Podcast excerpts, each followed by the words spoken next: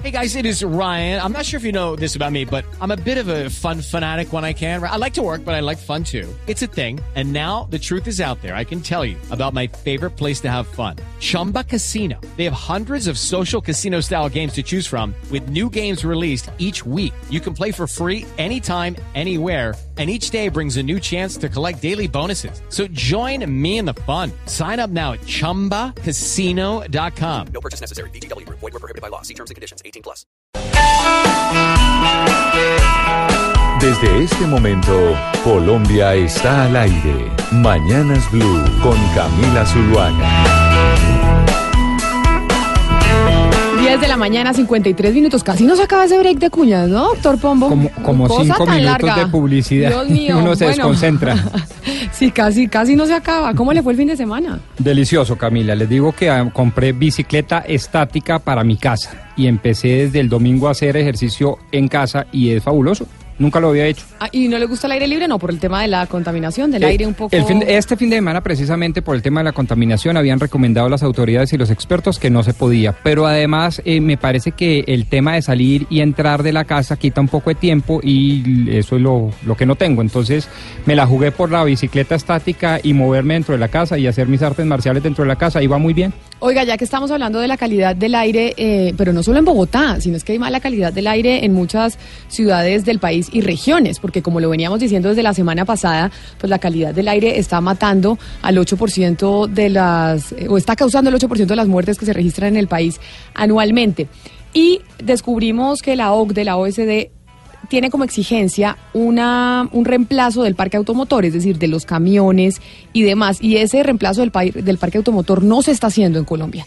Vemos, y esa es una de las, de las quejas que tienen los ciudadanos, que en las calles y en las carreteras del país vemos camiones viejísimos, que esos parecen unas chimeneas, o los buses. El SITP provisional en Bogotá por ejemplo, pues son eh, buses de más de 30 años. Y por eso, pues, ¿por qué no lanzamos la pregunta del día de una vez? Pues miren, Camila, digámosles a los oyentes, ¿ustedes qué opinan en Bogotá y fuera de Bogotá? ¿Ustedes están de acuerdo con imponer la medida del pico y placa para todo tipo de transporte, incluyendo el transporte de carga? ¿O solo para los particulares? Porque digamos otro dato, aquí en Blue Radio, Mañana es Blue, encuestamos o entrevistamos, perdón, a unos expertos y nos dijeron que más del 80% de las partículas contaminantes provenían del transporte de carga y que las medidas como el pico y placa eran unas medidas paliativas para el 15 o 20% máximo. De tal manera que el 80% que causa esos estragos ambientales sigue en el aire, sigue en el debate público. Entonces, ¿ustedes creen, señores oyentes, que es conveniente que en todas las ciudades, principalmente las ciudades capitales de Colombia, se aplique la medida de pico y placa para el transporte de carga? Y además porque este fin de semana escuchaba a unos expertos mencionando que realmente lo que contamina son aquellos vehículos que no tienen catalizador. Los que tienen catalizador, que son como el carrito chiquito que yo tengo o el que usted tiene, pues esa cosa no contamina, no es eh, mayor contaminante. No contamina Entonces, mayormente, sí, señor. Entonces, el pico y placa se le está poniendo a los vehículos que no son los mayores agentes de contaminación. Pero como le digo, esto es un problema no solo de Bogotá. Y lo vamos a ver más adelante cómo está Medellín, cómo está Cali, cómo está la costa caribe, porque acá tenemos problemas de calidad del aire en todo el país. Y es lo que vamos a mirar cómo está el ranking. Pero como estamos empezando con música e iniciamos eh, la semana, don Gonzalo Lázari, ¿cómo le fue el fin de semana y con qué música eh, empezamos este lunes? Camila, muy buenos días. Eh, fin de semana de muchas series eh, Netflix, de películas. Eh, durante el programa le estaré recomendando algunas series que usted tiene que ver, o por lo menos empezar a ver, porque yo sé que usted es la que ve la serie, bueno, poquito a poco. Y con respecto a la música, yo le traje canciones para iniciar la semana con buen pie. Y al fondo suena John Mayer Bigger Than My Body.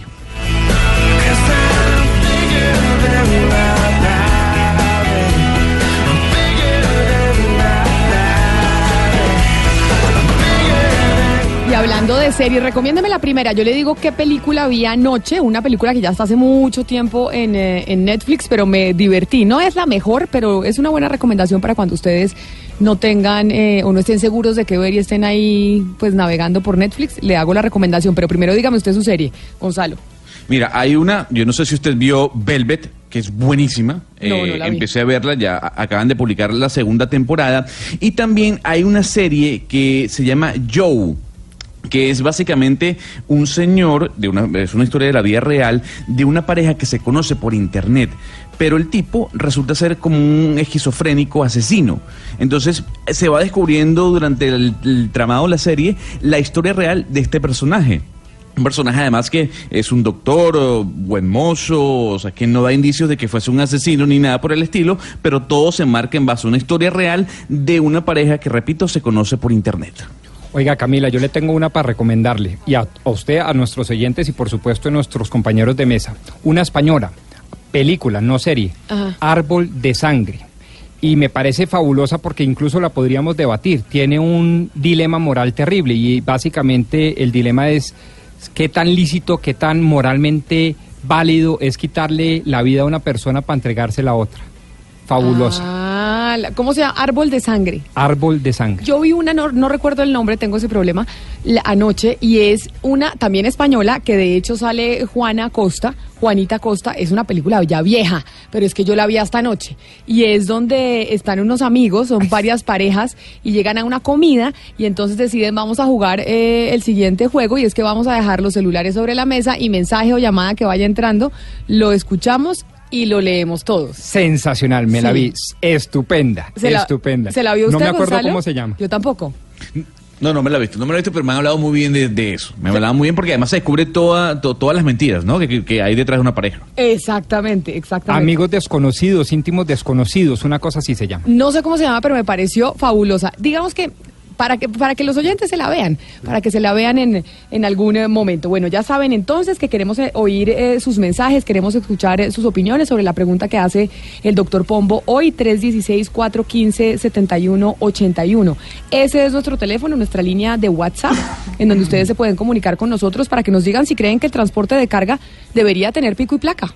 Pero esto en todas las ciudades, es que estamos hablando que es que el problema del aire no es solo en Bogotá. A veces pensamos y nos concentramos solo en la capital y este es un problema que hay alrededor del país. Más adelante les vamos a decir el ranking de las ciudades y de las regiones más contaminadas en Colombia. Esperamos sus mensajes, esperamos sus opiniones. Ana Cristina, en Medellín. Y a propósito de eso, ustedes están en alerta. En Medellín están en prevención por cuenta también del aire. Sí, estamos en alerta de prevención. Para los oyentes, la película se llama Perfectos Desconocidos, los que quieran ver la película de la que estaban hablando ahorita. Estamos, sí, estamos en un eh, estado que se llama de alerta de prevención. Esta alerta es a partir del día de hoy. Entonces, por ejemplo, digamos, el carro mío queda con cuatro días de pico y placa. Quedo teniendo cuatro, cuatro días eh, de pico y placa lunes, miércoles, jueves y sábado, porque uno tiene que mirar que ya se amplían los dígitos, es decir, para cada día hay una ampliación a seis dígitos y aquí, eh, Camila y oyentes, sí hay pico y placa eh, también para las eh, para los camiones. Los camiones tienen pico y placa, camiones y volquetas, así como las motos de dos tiempos y de cuatro tiempos. Es decir, eh, son muchas las personas las que están eh, sometidas a la medida del pico y placa y además eh, es porque, a ver, nosotros en Medellín este tema lo tenemos hace mucho tiempo Sí, porque hay dos épocas, hay, hay dos épocas del año en que nosotros sabemos lo que viene. ¿Cierto? Y las estaciones medidoras del aire empiezan a contar. Entonces, a partir de hoy está esa medida especial. Bueno, pues para irles adelantando sobre el top de los lugares más contaminados en el país, les voy a adelantar antes de adentrarnos a hablar eh, del aire. El número uno es Bogotá. O sea, la capital eh, de Colombia es la más contaminada. Después sigue su ciudad, Ana Cristina. Tercero viene el departamento de Boyacá. Boyacá es un departamento con una calidad del aire también eh, con problemas. Después sigue el, el departamento del Cesar. Después del departamento del Cesar viene el departamento de La Guajira y después el departamento del Valle del Cauca. Son los, así en ese orden, el top 6, como se dice, de los lugares más contaminados en Colombia y con una peor calidad del aire. Y eso es lo que vamos a tratar de entender y evaluar por qué está pasando, por qué esas zonas son las que tienen la peor calidad del aire. Pero eso será más adelante, porque son las 11 de la mañana, dos minutos, y ya, como lo habíamos anunciado, vamos a irnos en comunicación, vamos a tener comunicación con el expresidente de Panamá, Ricardo Martinelli. Ya volvemos.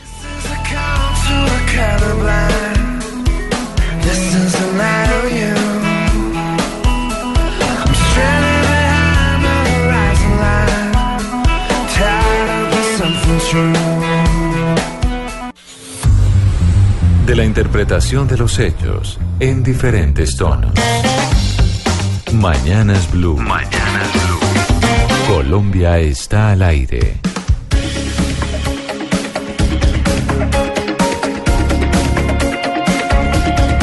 11 de la mañana, 3 minutos. El próximo 12 de marzo, Gonzalo, usted que está en Panamá, la segunda oficina judicial de ese país fijó el juicio oral contra el expresidente Ricardo Martinelli, recordando que el mandatario continúa detenido en la cárcel El Renacer, que es pues un centro penitenciario que usted me dice en dónde está ubicado. ¿A cuánto tiempo queda de Ciudad de Panamá el centro Renacer? Tal vez a unos eh, 30 minutos, Camila, unos 20 kilómetros más o menos del centro de la ciudad capital. El expresidente Martinelli está acusado de qué delitos, Gonzalo. Básicamente está acusado de los delitos de inviolabilidad del secreto y derecho a la intimidad contra la administración pública. Hay un juicio oral, ese que se va a realizar el próximo 12 de marzo, y en palabras textuales para que los oyentes eh, lo puedan entender, por chuzar a personas durante su gobierno. Entonces, eh, y yo tengo entendido, porque así lo leímos en, eh, en, el periodo, en los periódicos la semana pasada, que sus, abo sus abogados, los abogados del expresidente Martinelli, han pedido y han solicitado en diferentes ocasiones que al exmandatario, que es muy rico, por cierto, porque es uno de esos eh, exmandatarios del continente en una época que tuvimos pues presidentes que venían de la empresa privada y que eran muy acaudalados, que le dejaran pagar una fianza. Y eso no ha sido posible. Sí, Camila, no ha sido posible el pago de una fianza para su cambio de medida cautelar, así como también la solicitud de cambio de medida cautelar, valga la redundancia, por problemas de salud. Hay que recordar que la defensa ha dicho que el presidente tiene algunos problemas de salud con respecto a su corazón. El propio presidente o expresidente lo dicho, se mantiene a esta hora todavía en la cárcel El Renacer. Repetimos para los oyentes que nos escuchan a esta hora, es un recinto que queda a unos 20 kilómetros del centro de la ciudad de Panamá. Pues no siendo más, saludemos al expresidente de Panamá, al eh, doctor Ricardo Martínez, el expresidente Martinelli. Muchas gracias por aceptar esta entrevista. Usted no había hablado con otros medios de comunicación y por eso nos place mucho que nos esté atendiendo a esta hora. Bienvenido a Mañanas Blue. Muchas gracias. Aquí estoy del teléfono público del Renacer eh, dándote esta entrevista. Expresidente, ¿por qué usted eh, se considera inocente? ¿Cuáles son los argumentos para decir que usted no es culpable? Porque no he hecho nada, porque me han violado el debido proceso, me han, me han, me fabricado un proceso completamente político y amañado por el presidente Varela y su Consejo de Seguridad. No existe ningún señalamiento, ninguna evidencia, eh, ningún hábito de Contraloría. No existe nada que me involucre, me señale. Sin embargo, estoy aquí preso por órdenes de él. Vino la presidenta de la Asamblea, Yanivel Ábrego, a decirme que todos los recursos que, eh, que para mí fuesen, que yo pidiese, se me iban, a, se me iban a, a, ser cancelados, que me iban a ser rechazados, porque el presidente Varela lo decía, que tenía que declararme culpable, que tenía que dar una plata, yo no sé si a él o al gobierno o a quién. En fin, lo que le puedo decir es que no existe ninguna ningún chuzazo, lo que existe son correos sacados ilícitamente de, U- de un USB que, que fue ni siquiera por- eh, ni siquiera fu- ni siquiera fue salió del Consejo de Seguridad sino de una computadora privada o sea que todo esto ha sido amañado todo esto ha sido seteado por el presidente Varela con el ánimo de perjudicarnos políticamente Usted acaba de mencionar algo muy importante, expresidente, y es que la presidenta de la Asamblea Nacional de Panamá se reunió con usted allí, en la prisión, en el Renacer. ¿Qué hacía la presidenta del Poder Legislativo reunida con usted?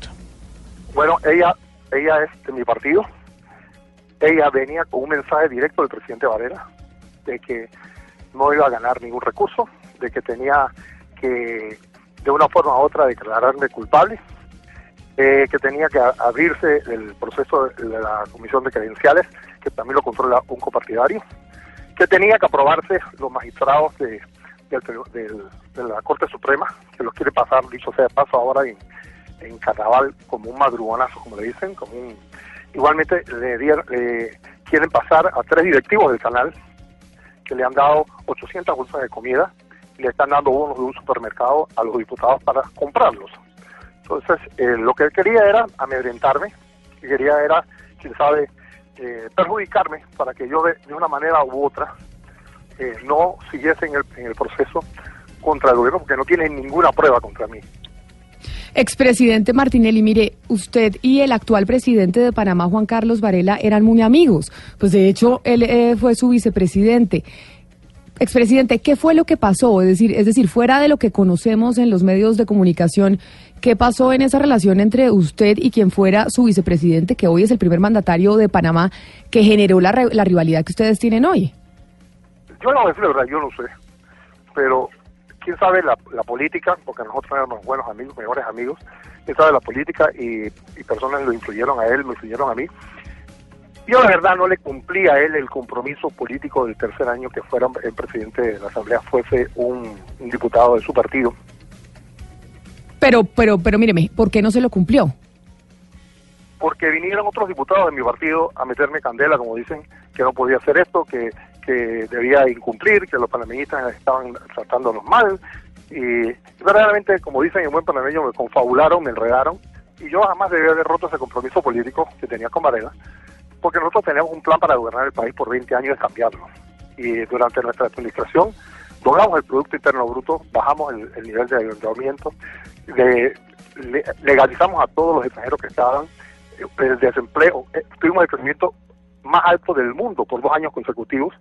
Sin embargo, ahora es todo lo contrario. Hay desempleo, antes no había desempleo, ahora hay descontento, antes la gente estaba muy feliz y contenta, fuimos considerados el país más feliz del mundo.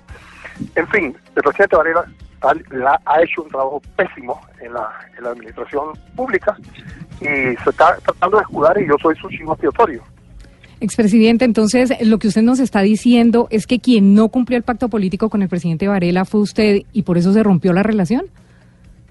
Eh, eh, sí, sí, ciertamente así fue, porque ahí fue donde empezó la pelea, aunque yo creo que había mucha gente de- del lado de él y del lado mío que nos metían, eh, nos influían a ambos, y ambos, eh, si ambos, que en un momento nosotros nos hubiésemos sentado a hablar, o inclusive si habláramos, hubiéramos hablado eh, él y yo, esto se hubiera resuelto, porque eh, políticamente nosotros no teníamos ningún problema, pero personalmente él ha podido a título personal, se metió con mis negocios, con mi familia, con todo lo que huela a Ricardo Martinelli, y verdaderamente eso yo no se lo puedo permitir porque ha perjudicado a muchos inocentes solo con el ánimo y el hecho de él querer influenciar en la justicia, porque él es verdaderamente quien manda la justicia en Panamá.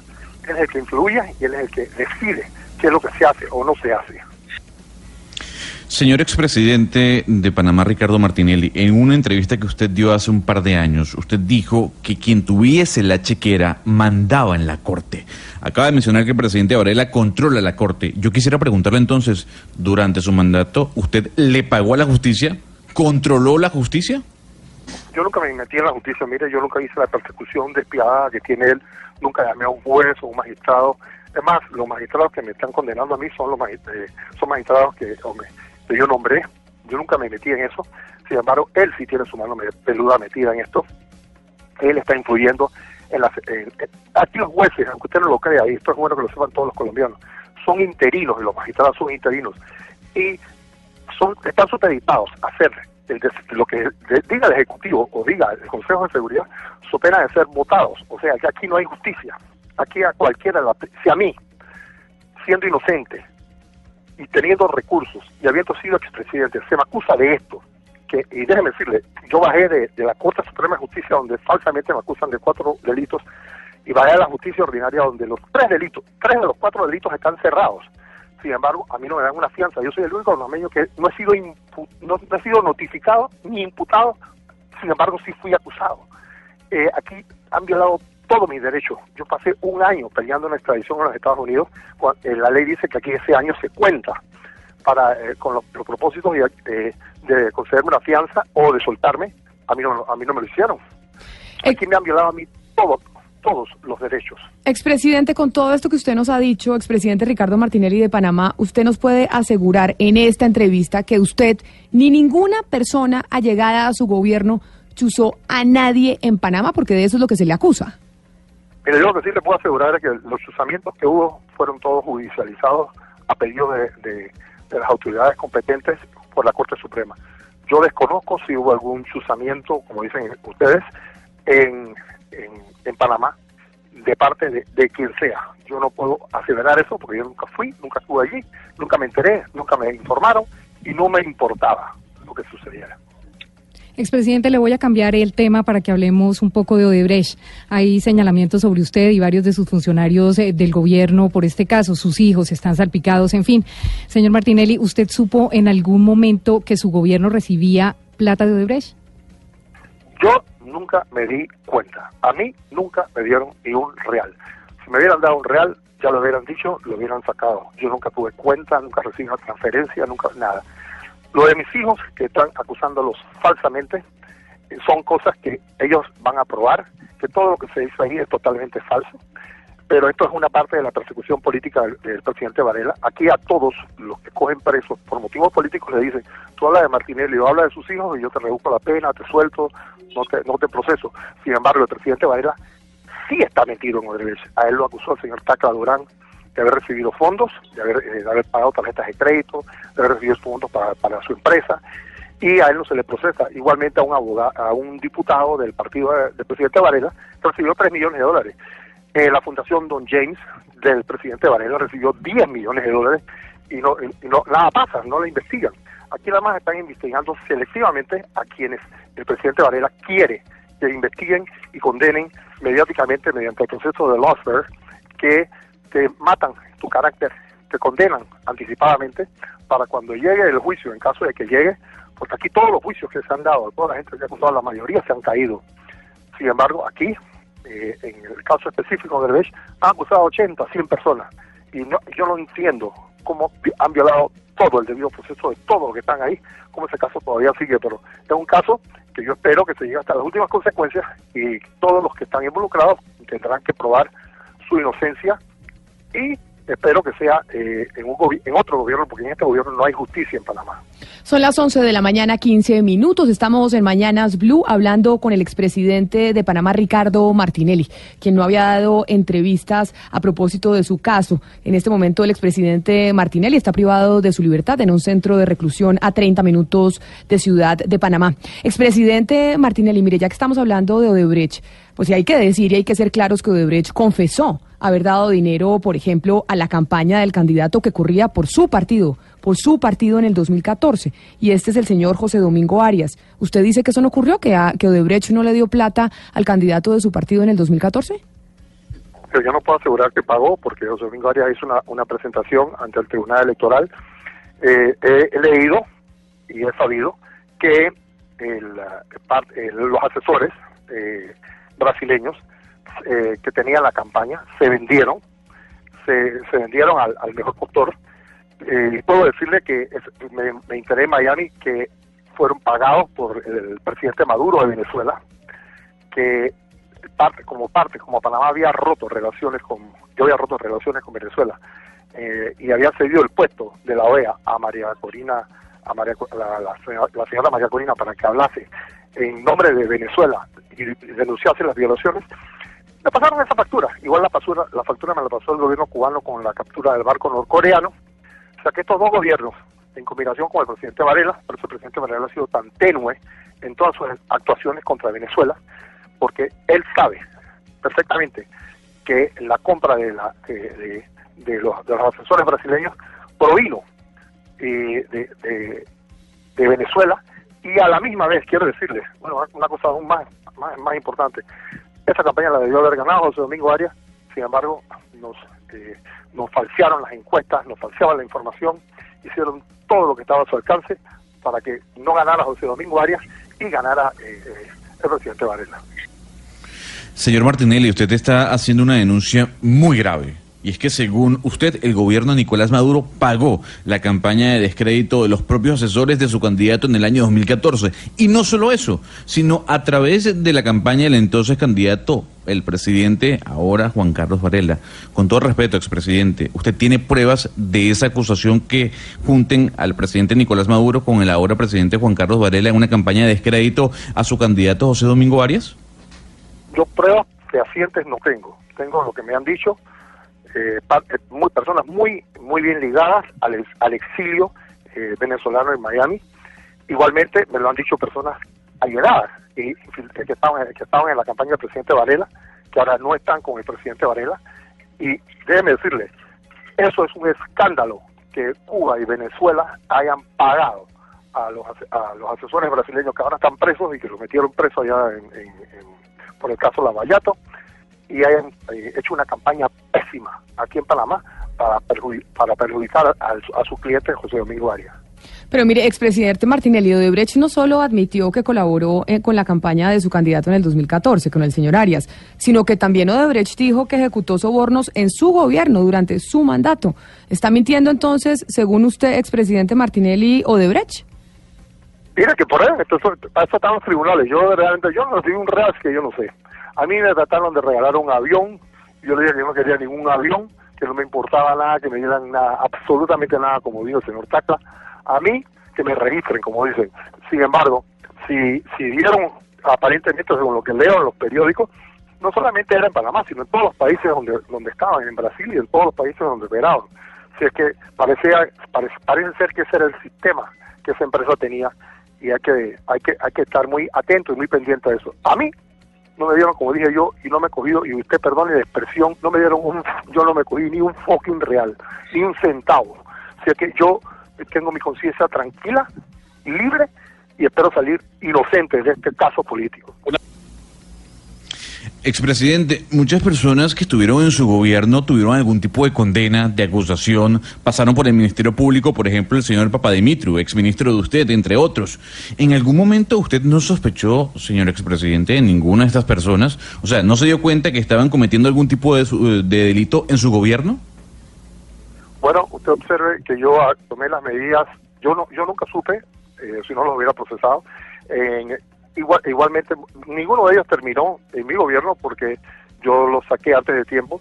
Por, cuando yo tenía dudas o sospechas, yo sacaba a la persona, pero yo no puedo asegurarle a usted que ninguno de ellos hizo algo indebido, porque eso lo, lo- únicamente lo puede determinar la justicia, pero la justicia cuando haya justicia en Panamá, no la justicia valista que tenemos ahora mismo que está amañada, y verdaderamente yo me- espero que todo el que haya cometido algún delito le caiga todo el caso de la ley. Señor Martinelli, tomando en cuenta todas sus respuestas, yo quiero volver a preguntarle, ¿usted puede asegurar hoy que no cometió ningún delito de corrupción? No lo voy a a, se lo voy a decir que yo soy inocente, yo no he cometido ningún delito de corrupción. Si hubiera cometido algún delito de corrupción, a mí me, me inventaron 20 23 casos, de los cuales se cerraron ya 19. Si hubiera cometido algún delito, a mí me han chequeado todas mis cuentas para adelante y para atrás, no cuando fui presidente, 10 años para atrás, y, 10 y, hasta, el, hasta el día de hoy. Y no me han encontrado nada, absolutamente nada, nada indebido. Yo no he cometido ningún delito, sin embargo estoy pagando aquí una pena in- eh, anticipada, injustamente, por la persecución política de un hombre que odia, un hombre que se hace vender como un santo, pero un hombre que no le importa la justicia en Panamá, no le importa que pase nada con tal de, de su, su ánimo, eh, su de, ánimo de venganza. Expresidente, ¿por qué si usted dice que es inocente, fue al término de su gobierno a tomar posesión en el Parlamento Centroamericano y no solo eso, después se fue a los Estados Unidos y no se quedó en Panamá? Mire, yo, primero que todo, por ley me tocaba ser eh, diputado del Parlamento Centroamericano. Yo me fui a Estados Unidos y yo voluntariamente voy a publicar la carta que yo le pedí al Departamento de Estado, habiendo tenido fianza que, que había sido apelado por la Fiscalía, yo voluntariamente pedí venirme de regreso a Panamá lo más pronto posible. Y lo hice porque quería empezar mi vida política, porque me habían quitado el partido, lo había perdido en el mes de enero, porque en una pelea muy injusta, que yo de una cárcel, tuve- tenía que pelear contra todos los diputados del partido, contra el candidato, eh, eh, el candidato que corrió contra mí, que espero sea el próximo presidente de Panamá, que es el señor Rómulo Rux. Y esa pelea injusta, al perder yo el partido, yo dije, yo me voy para Panamá, yo no hago nada aquí, yo me voy a, a, a- a pelear políticamente mi caso político, porque mi caso no es judicial, mi caso no es jurídico, mi caso es judicial. Sí. Y las elecciones son aquí el 5 de mayo, así Sí. que ya le falta muy poco al presidente Varela. Sí, pero a ver, eh, expresidente, ¿por qué no volvió antes de ser detenido en Miami? O sea, ¿Qué lo impedía si según usted es, era inocente? Es inocente. Yo además pensé que me iban a detener en los Estados Unidos por un proceso donde el cual me habían pedido injustamente como reo rebelde. Ni siquiera me habían acusado, ni- perdón, ni siquiera me habían imputado y me habían acusado. Y reo rebelde no era una, no era una causal de extradición. Sin embargo, la justicia americana no lo entendió así y el presidente Varela ejerció toda la presión contra todos los vistas que estoy averiguando cuánto dinero del erario público pagaron contra todos los vistas y, y quién sabe, de alguna forma u otra, influyó él para que me trajeran extraditado acá a Panamá. 11 de la mañana, 23 minutos. Estamos en Mañanas Blue hablando con el expresidente de Panamá, Ricardo Martinelli, quien está privado de su libertad y está haciendo unas declaraciones, unas acusaciones bastante delicadas, no solo en contra del presidente actual de ese país, el señor Varela, sino también del presidente de Venezuela, Nicolás Maduro. Mire, expresidente Martinelli. A usted se le ha escuchado decir muchas cosas, pero entre otras que lo quieren asesinar, que lo quieren matar.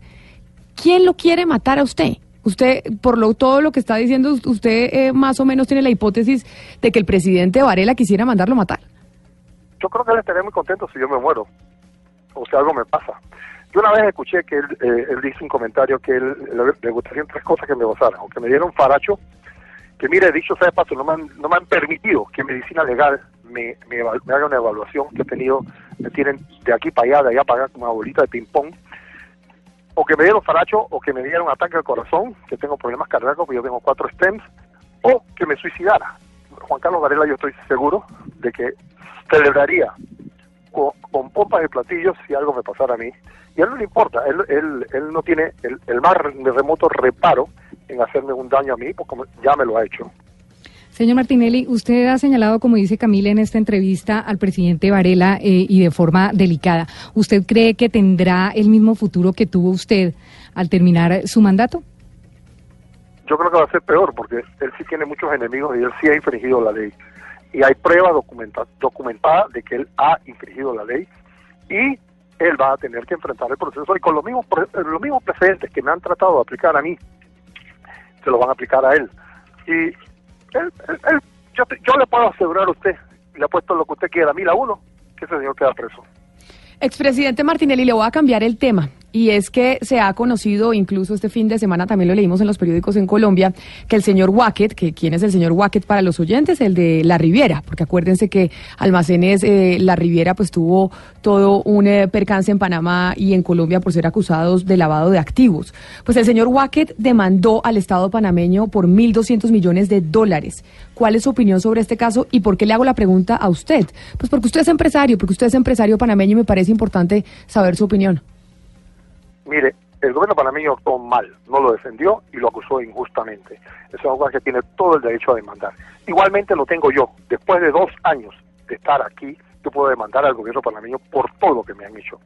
Yo creo que el- el- la venganza de lo que ha pasado con el señor Wackett es producto de una guerra comercial con personas muy allegadas al gobierno y tiene que ver con los duty free del aeropuerto de, de- Tocumen y personas que no veían con buenos ojos que un inmigrante árabe pudiese comprar la- una- una- el periódico más viejo, hacer el, el shopping mall, el centro comercial más, más moderno y bello de Panamá, Soho Mall, o pudiese comprar en la tienda Félix Maduro. Yo creo que fue pura envidia. Expresidente, los Panama Papers eh, explotaron en su gobierno, en el gobierno del señor Varela. Eh, sí, en el de Varela. Pero Fonseca Mora sí fue ministro, consejero de su gobierno. ¿Usted nunca supo lo que pasaba con la firma Mossack Fonseca? Mire, yo nada más sabía que él tenía, era, era la firma de abogados más grande y, lo, lo que hacía Fonseca Mora lo, hacen todas las firmas de abogados aquí en Panamá, porque Panamá era considerado un paraíso fiscal, que no lo era y no lo es, pero lo que hacía Fonseca Mora lo hacían todas las firmas de abogados. Fonseca Mora era ministro consejero de nuestro gobierno, un día fue a un medio de comunicación y después trincó, como dicen, contra, contra mí, contra el gobierno. Yo llamé al vicepresidente Varela y le dije, mira, que el señor no puede continuar más aquí y yo lo saqué. Pero yo desconocía eh, todo lo que pasaba en la firma Mossack Fonseca. Eh, yo espero que él pueda, le den todo el le den toda la oportunidad de él probar su inocencia y no lo, no lo sigan fustigando como han hecho hasta ahora.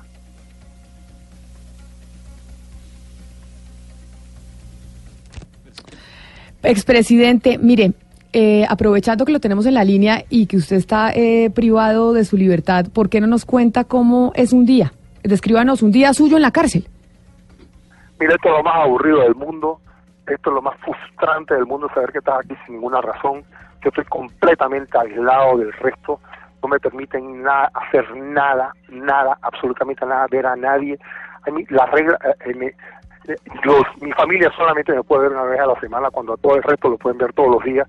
Los visitantes míos eh, solamente eh, son están limitados a abogados y muy po- y muy poca gente y esto verdaderamente es, injusto porque si a mí me, yo quiero hacer una fundación cuando salga de aquí para ayudar a mejorar las, la- las condiciones en estas cárceles, en las cárceles de Panamá y en las cárceles de todo el mundo. Jamás tendría un, un pájaro en una jaula o un perro encerrado, porque verdaderamente las cárceles son se han convertido en lugares de- que degeneran, no regeneran. Y esto eh, verdaderamente eh, hay que sentirlo, para como lo estoy sintiendo yo en carne propia, para poder tratar de influir y cambiar el sistema, no solamente en Panamá, sino a nivel mundial. Mire, y quizá una última pregunta, expresidente Martinelli. ¿Qué le diría usted al, eh, al presidente Varela? Ustedes eran íntimos, fue su vicepresidente, nos ha contado durante toda esta entrevista unas cosas terribles del señor Varela, no ha hecho sino echarle dardos durante toda la entrevista. ¿Qué le diría? Es la última pregunta que quiero hacerle. ¿Qué le diría si lo tuviera enfrente? Eh, brother, ¿por qué hiciste esto? Eh, yo sí, eh, esto, esto que me has hecho a mí, yo que era tu amigo, has violado la ley, has violado la constitución, has violado, te has metido con mi familia, te has metido con mis negocios, te has metido con, conmigo. ¿Por qué? ¿Por qué tú no eras así? ¿Por qué? Yo, yo tenía un monstruo al lado mío y nunca me di cuenta.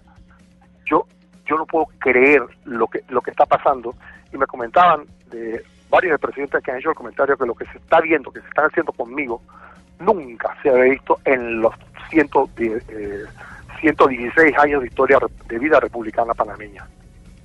Pues es el expresidente de Panamá, Ricardo Martinelli, quien nos atiende por teléfono desde el Centro de Reclusión El Renacer en Panamá. Expresidente Martinelli, muchas gracias por habernos dedicado estos minutos a nosotros desde Colombia en Mañanas Blue. Pues nos parece muy delicado las denuncias que usted ha hecho y pues estaremos al tanto de su proceso el próximo 12 de marzo. Feliz mañana para usted. Eh, quiero que quiero decirle que yo soy inocente, voy a probar mi inocencia y yo espero y no tengo ningún rencor contra el presidente Varela ni contra nadie, ningún rencor. Yo rezo por él todos los días para que para que se ilumine, sea un mejor hombre, porque me- lo que más lástima eh, que me da es es que no ha trabajado por el pueblo panameño. Muchas gracias. A usted muchas gracias. Son las 11 de la mañana, 30 minutos. Gonzalo, ahí estaban entonces el presidente Martinelli y el expresidente Martinelli. No ha hablado desde su centro de reclusión en, eh, en los últimos meses. Veíamos las declaraciones que hacía públicas pidiendo o hablando de la fianza que no se le había permitido, pero no habíamos tenido o no, no había dado una entrevista de esta longitud desde hace mucho tiempo. Sí, Camila, no habíamos podido escuchar las palabras del expresidente Ricardo Martinelli, que como usted lo dice, el próximo 12 de marzo va a enfrentar un juicio oral por el caso de los pinchazos. Recordamos que el exmandatario se encuentra detenido en la cárcel El Renacer, en la ciudad capital, a unos 20 kilómetros del centro de la ciudad. Así que es una exclusiva de Blue Radio. de los pinchazos, entiéndase, chuzadas aquí en Colombia. Increíble cómo los mandatarios terminan siendo acusados de chuzadas, de intervenir eh, los teléfonos de la justicia, de intervenir los teléfonos de la oposición sin que medie una orden judicial. Dice el expresidente Martinelli que él es inocente, pero pues básicamente tendrá la justicia de Panamá que definir y tendrá la audiencia el próximo 12 de marzo. Son las 11 de la mañana, 31 minutos. Estamos aquí en Mañanas Blue. Ya regresamos.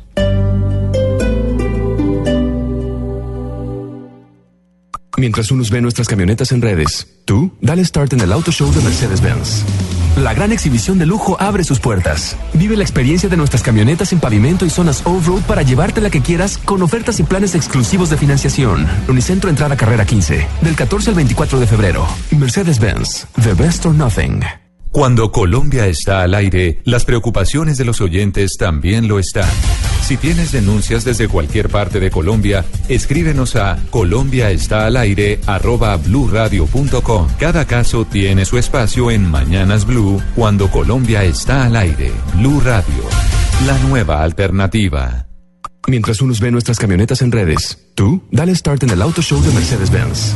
La gran exhibición de lujo abre sus puertas. Vive la experiencia de nuestras camionetas en pavimento y zonas off-road para llevarte la que quieras con ofertas y planes exclusivos de financiación. Unicentro Entrada Carrera 15, del 14 al 24 de febrero. Mercedes-Benz, the best or nothing.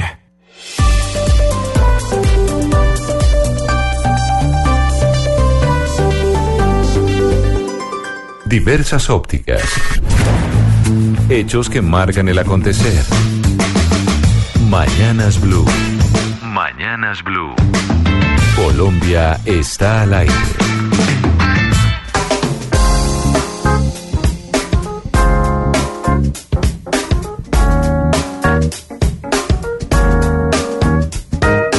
I missed the opportunity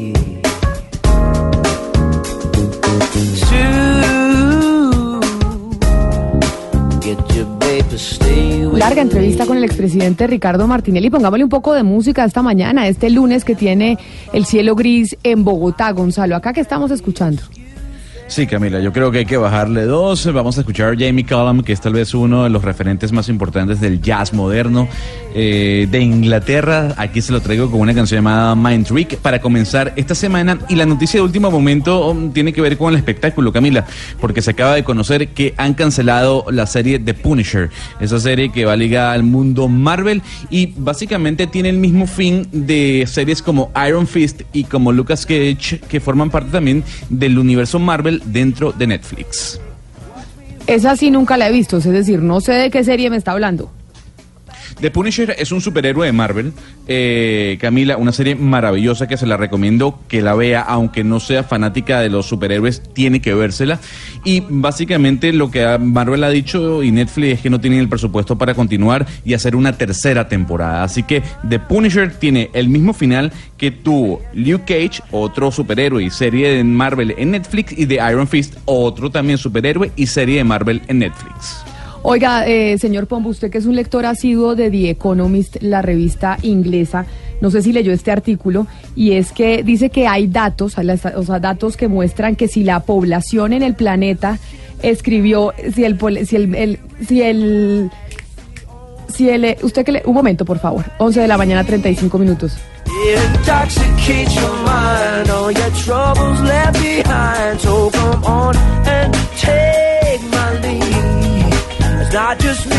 Ahora sí que me estaba chiflando yo, Pombo, me chiflé. Yo también había un fantasmita por ahí detrás, le entendí Me chi- perfectamente.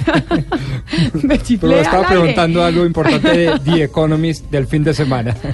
Sí, no, es que eh, estaba viendo un artículo y no sé si usted eh, lo pudo ver, yo no lo he leído todo, pero estoy viendo el, el titular en donde mencionan que si la población del mundo crece, o decrece mejor en un 1%, si decrece porque cada vez hay menos gente teniendo hijos. Entonces, si la población eh, decrece, si el crecimiento de la población decrece en un 1%, l- el crecimiento de los robots, o sea, del número de robots presentes en el planeta, va a crecer en un 2%. No, no, no me lo leí, aun cuando tengo que advertir también que The Economist le está haciendo seguimiento intenso al tema de la inteligencia, artificial. Pues claro, porque eso es lo que se nos viene. Eso es lo que Entonces se nos es, si decrecemos la población, el crecimiento de la población en un 1% y aumenta el crecimiento de los robots, tiene que llegar un momento en donde ¿qué? van a ser más los robots que los, que los seres humanos. Pues esto dentro de muchísimo tiempo. Eh, sí, eh, ahora también cuando uno piensa muchísimo tiempo, eh, uno pensaría de- dentro de los códigos temporales del siglo XIX y del siglo XX, 100, 200 años vista. En el siglo XXI muchísimo tiempo pueden ser tan solo dos décadas. Y eso es importante. La noción del tiempo en los avances tecnológicos ha cambiado vertiginosamente, Camila. Cuando usted a veces dice, no, eso ya no nos tocó ni a Oscar, ni a mí, ni a... No, de pronto sí. Eh, de pronto sí porque el tema de la inteligencia artificial ya, digamos, encontró lo que llaman los especialistas como el almendrón, es decir, el núcleo del desarrollo. Y es que sí se puede sustituir incluso... eh, eh, sí se puede sustituir a través de las máquinas, incluso la empatía humana. Pero mire, también lo que dice The Economist es que mucha gente tiene temor de la inteligencia artificial, de los robots, que porque nos quitan los trabajos a los seres humanos, digamos que siempre está ese miedo a futuro de lo que pueda pasar más adelante, pero dicen que no, que una población que se va envejeciendo, como evidentemente muchos países del mundo se están envejeciendo, entre esos, por ejemplo, Colombia está volteando su pirámide poblacional. Antes éramos muchos más los Jóvenes menores, que- jóvenes que adultos y eso se está invirtiendo porque cada vez eh, hay gente que quiere tener menos hijos. Pero lo que dice eh, la revista es que pues los eh, la- una población que está volviéndose vieja pues necesita realmente es máquinas que los puedan ayudar a cuidarse a ellos mismos cuando están eh, viejos. O sea, en vez de ser una amenaza para quitarnos los trabajos, pueden ser incluso una ayuda para cuando estemos mayores. Desde ese punto de vista sí, pero también no recuerdo la edición exactamente, Camila, quizás la de hace tres o cuatro semanas, advertía uno de esos estudios publicados por The Economist que el problema entonces ahora va a ser pensional, porque si en este momento las grandes economías, y ni qué decir de las economías en desarrollo, sufrimos el tema de la bomba pensional, mucho más cuando eh, las poblaciones envejezcan, porque eh, las máquinas no pagan pensiones, no aportan al sistema de pensiones, y eso sí que es traumático para todos los efectos de la sostenibilidad fiscal a largo y mediano plazo. Pero además, eh, ¿sabe qué, señor Pombo? Y es eh, en el tema de las, de las pensiones, en el, en el tema de las pensiones, cuando se quiere hacer una, una reforma pension- pensional, pues siempre es muy difícil, porque la población nunca la quiere hacer. Sí, es, es antipático, es impopular, pero estrictamente necesario, si usted me permite mi opinión muy personal, sin ser economista ni pensar ni, ni- ni- ni querer serlo. Pero, pero es uno de los, eh, y no digo solo en Colombia, entiendo que en muchas partes y en muchas latitudes, porque es que el tema es cómo sostener a una población que por sus propias fuerzas ya no se puede sostener económicamente activa. Y, y eso me parece importante, y eso me parece importante porque, claro, pu- pu- pueden darse muchas causas de la problemática, que la ecuación macroeconómica no dio resultado, que las variables económicas tampoco respondieron a, a los designios de los macroeconomistas, una cantidad de cosas, pero lo cierto es que no hay plata para pagar las pensiones de la gente que con tanto esfuerzo trabajó toda su vida y no recibe su pensión. Pombo, ¿usted cuántos hermanos tiene? ¿Cuántos son en su casa? Dos mayores, son conmigo tres, O sea, son tres hijos, hombres. hombres. Don Oscar Montes, usted en Barranquilla y lo saludo de, de fin de semana. ¿Usted cuántos, cuántos hermanos tiene? ¿Cuántos son en su casa? Eh, Camila, muy buen. Cuatro hermanos. ¿Cuatro? ¿Lo Sí. escuché bien? Sí, cuatro. Ana Cristina, ¿en su casa cuántos son? Tengo un hermano mayor. Un hermano mayor. ¿Y Hugo Mario en Cali? ¿Usted cuántos hermanos tiene? Igual, Camila, también como Ana Cristina, un solo hermano. o sea, mayor. dos, exacto. Y si les pregunto a todos, todos tienen más tíos que hermanos, es decir, los, eh, las familias de sus papás eran mucho más eh, numerosas. Sí, Claro. Sí, por mi lado también. Claro. Sí, por mi lado también, pero yo sí fui más numerosa que mi mamá. o sea que dentro de esta, dentro de esta conversación yo retrocedí. No, le- les digo por qué, y es porque hablando de la población que se está envejeciendo antes que, el, eh, digamos, la regla, obviamente hay excepciones, es que nuestros papás tenían familias mucho más numerosas que nosotros. Y antes, pues había familias de 12 hermanos. Mi papá, por ejemplo, tiene 12 hermanos, o son 12 en su casa, porque son de esas familias paisas que tenían un- una cantidad de hijos. Y en esas familias tan numerosas, siempre había algún hijo que se encargaba de la vejez de sus papás. De- que los estaba cuidando, que cuidaba a su mamá o cuidaba a su papá. Siempre hay un miembro de la familia que termina haciéndose cargo de los mayores. Cuando tenemos familias mucho más chiquitas, como las nuestras, ya tenemos de dos hermanos, bueno, ahí eh, don Oscar tiene cuatro o son cuatro, usted Pombo son tres, pero digamos en el caso de Ana Cristina, Hugo Mario y yo somos dos. Ahí ya empieza a haber dificultades de quién se empieza a hacer cargo de los papás. Y esa es una problemática enorme, que antes teníamos dentro de la familia alguien que cuidara a los mayores, hoy no. No, es gravísima y cada vez que usted habla de estos temas, yo recuerdo incluso una novela que se la recomiendo a usted a los oyentes, El Sari Rojo, no tiene nada que ver con Colombia directamente, pero sí sobre esta problemática. En el Sari Rojo se ventilan las tradiciones de la India, con más de 1.100 millones de habitantes, y una de esas es precisamente el hecho que tradicionalmente, incluso religiosamente, se entiende que los hijos son los responsables de los adultos mayores. Es decir, desdeñan el sistema económico y el sistema pensional. Claro, pero eh, había, hay un dicho que dice, un papá mantiene o sostiene tres hijos. Tres hijos no pueden- no pueden con un papá, un sí, papá. sí, Exacto. Sí, pero, pero sabe, Camila, ¿sabe también qué pasó en algunos países en crisis? Que los, los, los abuelos que eran enviados a, a los, a los hogares o, o ancianatos, como se les conoce también, terminaron regresando a la casa por cuenta de la crisis. Por ejemplo, en España sucedió eso. Eh, muchas familias en paro, que ya le llaman así cuando hay desempleo, terminaron para, para, para, para obtener la pensión del, del abuelo, terminaron sacándolo de, de ese hogar para convivir con él y así pues tener un, un ingreso y, y poder mantenerse. Sí, es que pues, de hecho usted sabía, ¿se acuerda de esa propuesta, Hugo Mario, del eh, senador Rodrigo Lara, hablando de las herencias que decía, si usted se portó mal con sus papás, si usted eh, los mandó a un, eh, a un ancianato y los abandonó, pues entonces no tiene derecho a la herencia. Bueno, no, y Queda además- desheredado. Sí, queda desheredado. Pero no solo fue propuesta, es una reforma que ya hoy es vigente al Ah, sí, Código pero- Civil, correcto. Pero ya, es, ya se aprobó. Claro, claro, ya. Es una ley, es- es- eso es ley de la República. O sea, ya usted sí está, es mal hijo, desheredado. No, no del todo, no del todo, porque digamos hay unas cuartas de mejoras, hay unas cuartas obligatorias y unas quin- y, o sea, mejor dicho, eh, hay una parte obligatoria que le llega a sus hijos, pero no todas. Es decir, Doctor eh, hay más flexibilidad por parte de quien hereda, del dueño de su patrimonio, de decir a dónde van los recursos. No, pues hay una heredada tipo sistema anglosajón que pueden decirle, ¿sabe que usted me cayó mal o definitivamente usted se portó Pero- mal en los ¿sabe últimos días que- y lo desearían? Eso acá en Colombia no del todo. sabe una cosa, doctor Pombo, pero eso es perfectamente legítimo. O sea, de los padres desheredar a los hijos que no, que considera que no se han portado bien. Pero, pero Sí, no, el- propósito de la ley no era ese, el propósito de la ley no era ese, hay que hacerle justicia, digamos, a ese proyecto de ley de reforma al Código Civil.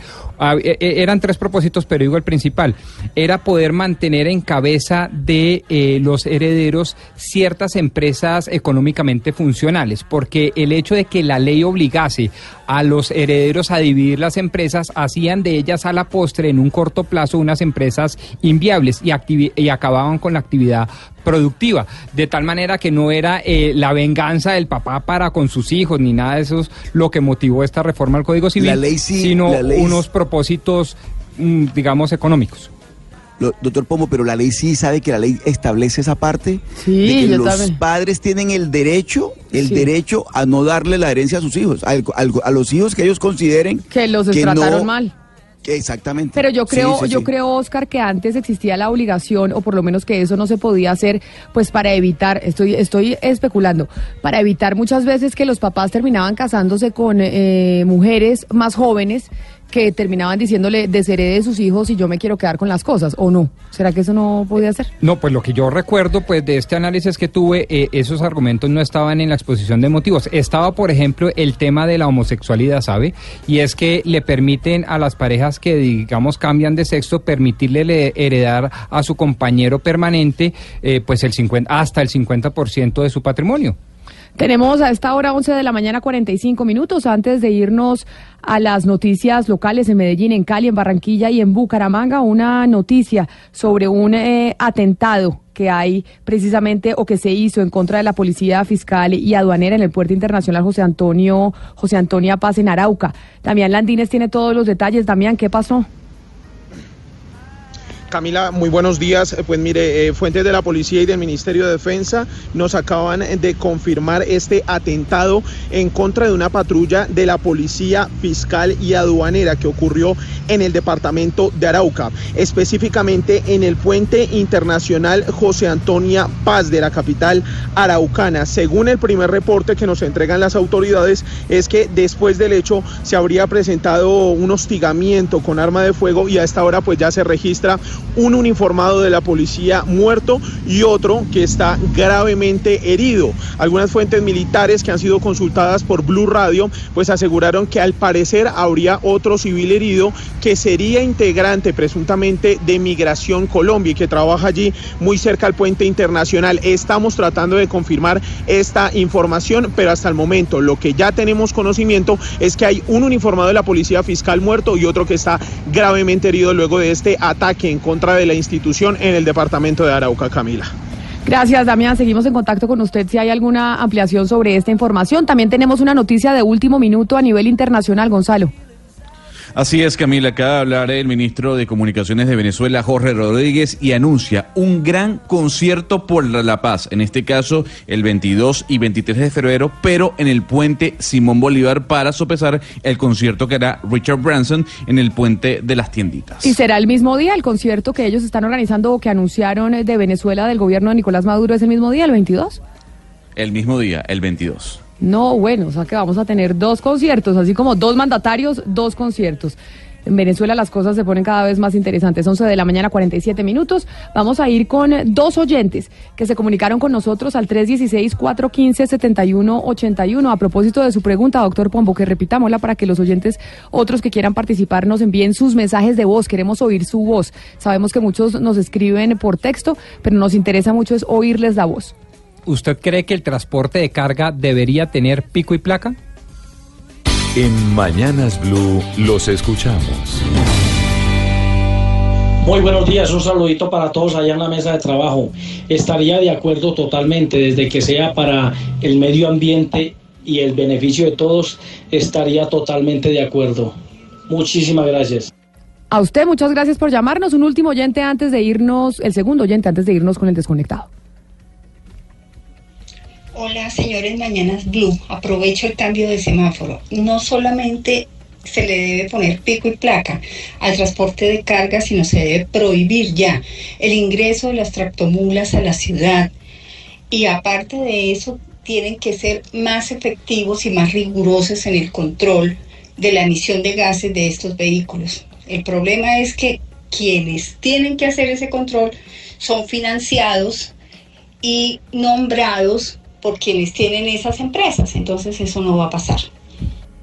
Ahí están las opiniones eh, de los oyentes y empiezan a llegarnos a través eh, de Twitter y de las redes sociales fotos que nos envía la gente de las de las calles de diferentes partes de Colombia en donde la contaminación evidentemente pues se genera principalmente por eh, las tractomulas y por los camiones que tienen más de 30 años y que no se ha renovado ese parque automotor. Son las 11 de la mañana 49 minutos, es momento de las noticias locales en Medellín Cali, Barranquilla y Bucaramanga. Después de las 12 vamos a hablar de Hidroituango. La Universidad de los Andes se pronuncia sobre el tema y también de la calidad del aire, pero no solo en Bogotá, sino la calidad del aire en el país.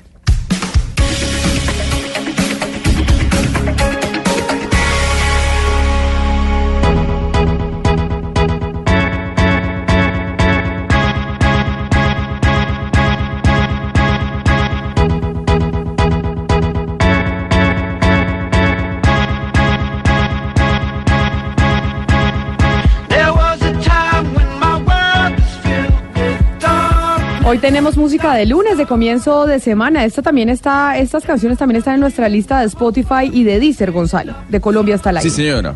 Así es, Colombia está al aire, ahí usted puede ver diferentes playlists que van ligados a momentos, a estilos musicales, eh, hay el playlist del Grammy, del Billboard para comenzar la semana. Y esta canción es de Mike Snow, un DJ reconocido dentro del género de la electrónica, y esto se llama Animals, ya para ir cerrando esta primera hora de Colombia está al aire.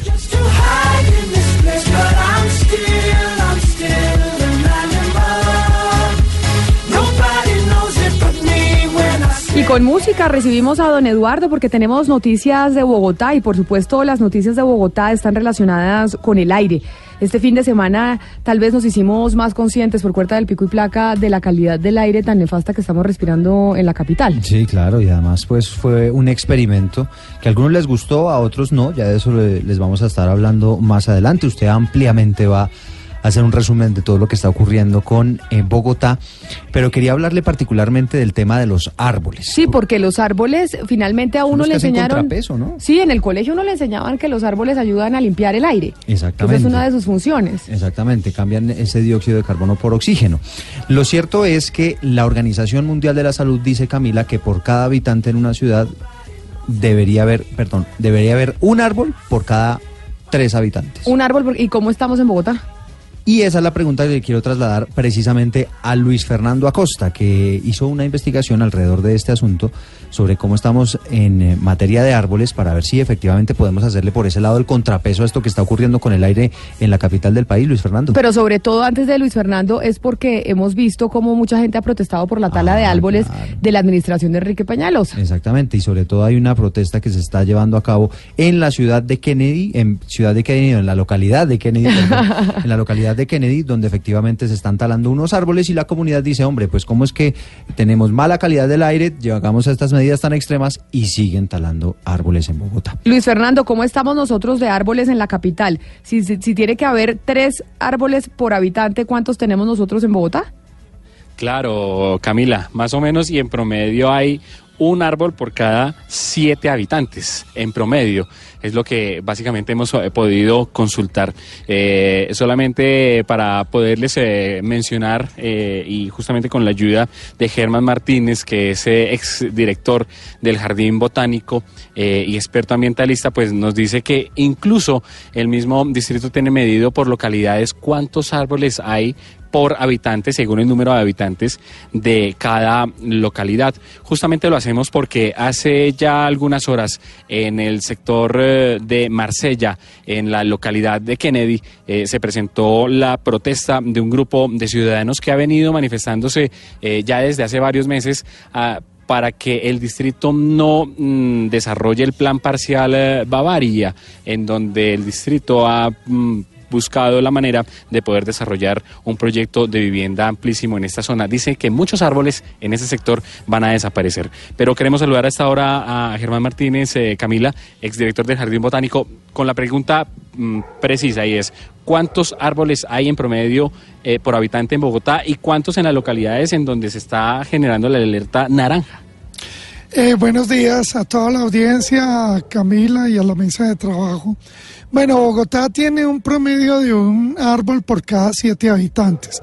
La Organización Mundial de la Salud, que tiene estudios científicos, dice que para tener aire limpio hay que tener un árbol por cada tres habitantes.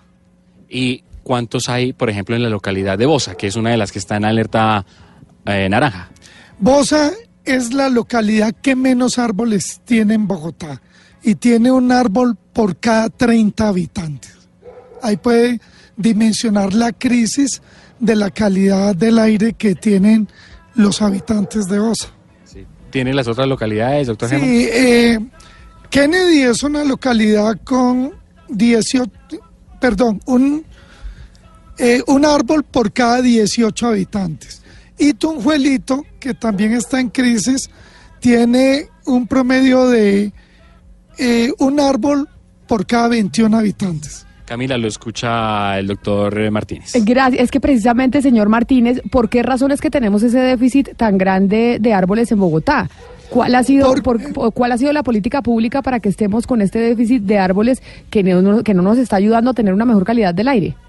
Porque Camila, esas localidades, pues la gente fue construyendo, fueron eh, siendo barrios que se fueron formando sin ninguna planificación. Entonces, por ejemplo, Bosa era una de las zonas más ricas en árboles y a medida que la fueron construyendo fueron tumbando todos los árboles. Pero, do- doctor Martínez, esto quiere decir entonces que un aporte que podríamos hacer desde la ciudadanía, señor Pombo, es que si tenemos espacio en algún lado, es eh, plantar un arbolito. Claro que sí. Nosotros tenemos que dedicarnos a plantar árboles y en esa localidad como Bosa hay que empezar a levantar suelo duro para sembrar árboles. No podemos tener habitantes que, que no tienen un apoyo de los árboles que son los que nos dan salud y nos están limpiando el aire. Pero eso de levantar el suelo duro es mucho más complejo. Yo le digo a una, o sea, un aporte que pueda hacer la gente, tener un arbolito en una matera, tal vez tener eh, matas en su casa, ¿eso ayuda o eso no sirve para nada? Eso ayuda, eso ayuda totalmente. Tenemos que tener eh, matas en las casas porque ellos, ellos cogen CO2 y empiezan a, en ese proceso de la fotosíntesis a transformar el CO2 en aire limpio. Ya sabe, ¿usted tiene matas en su casa, Eduardo? sí, Yo también tengo, ma- además que las matas decoran muy bonito las casas. Las casas cuando tienen matas tienen vida, cuando no hay matas, o eso pienso yo. Sí, sí, yo estoy de acuerdo con usted, totalmente. Pero cuando les preguntábamos a, los, a la gente como qué podemos hacer para ayudar con el tema del aire, pues ahí tengamos las maticas y el arbolito. Ahora, no sé eh, si usted tiene las maticas y el arbolito es, es suficiente como para hacerle contrapeso a un árbol. No, grandísimo. pues, seguro no. O sea, no, es, no es contrapeso, pero ayuda, doctor Martínez, ¿o no?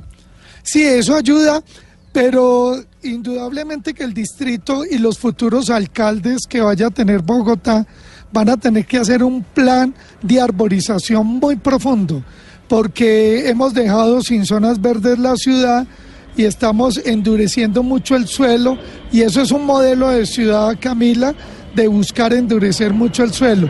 Y esto entró en crisis. Hizo un crisis, hizo crisis el modelo de ciudad que se ha venido desarrollando en Bogotá.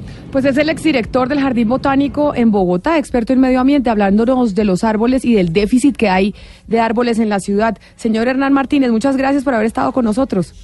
Gracias Camila y un saludo nuevamente a la audiencia y vamos a tenernos que ponernos pilas a sembrar árboles en la ciudad.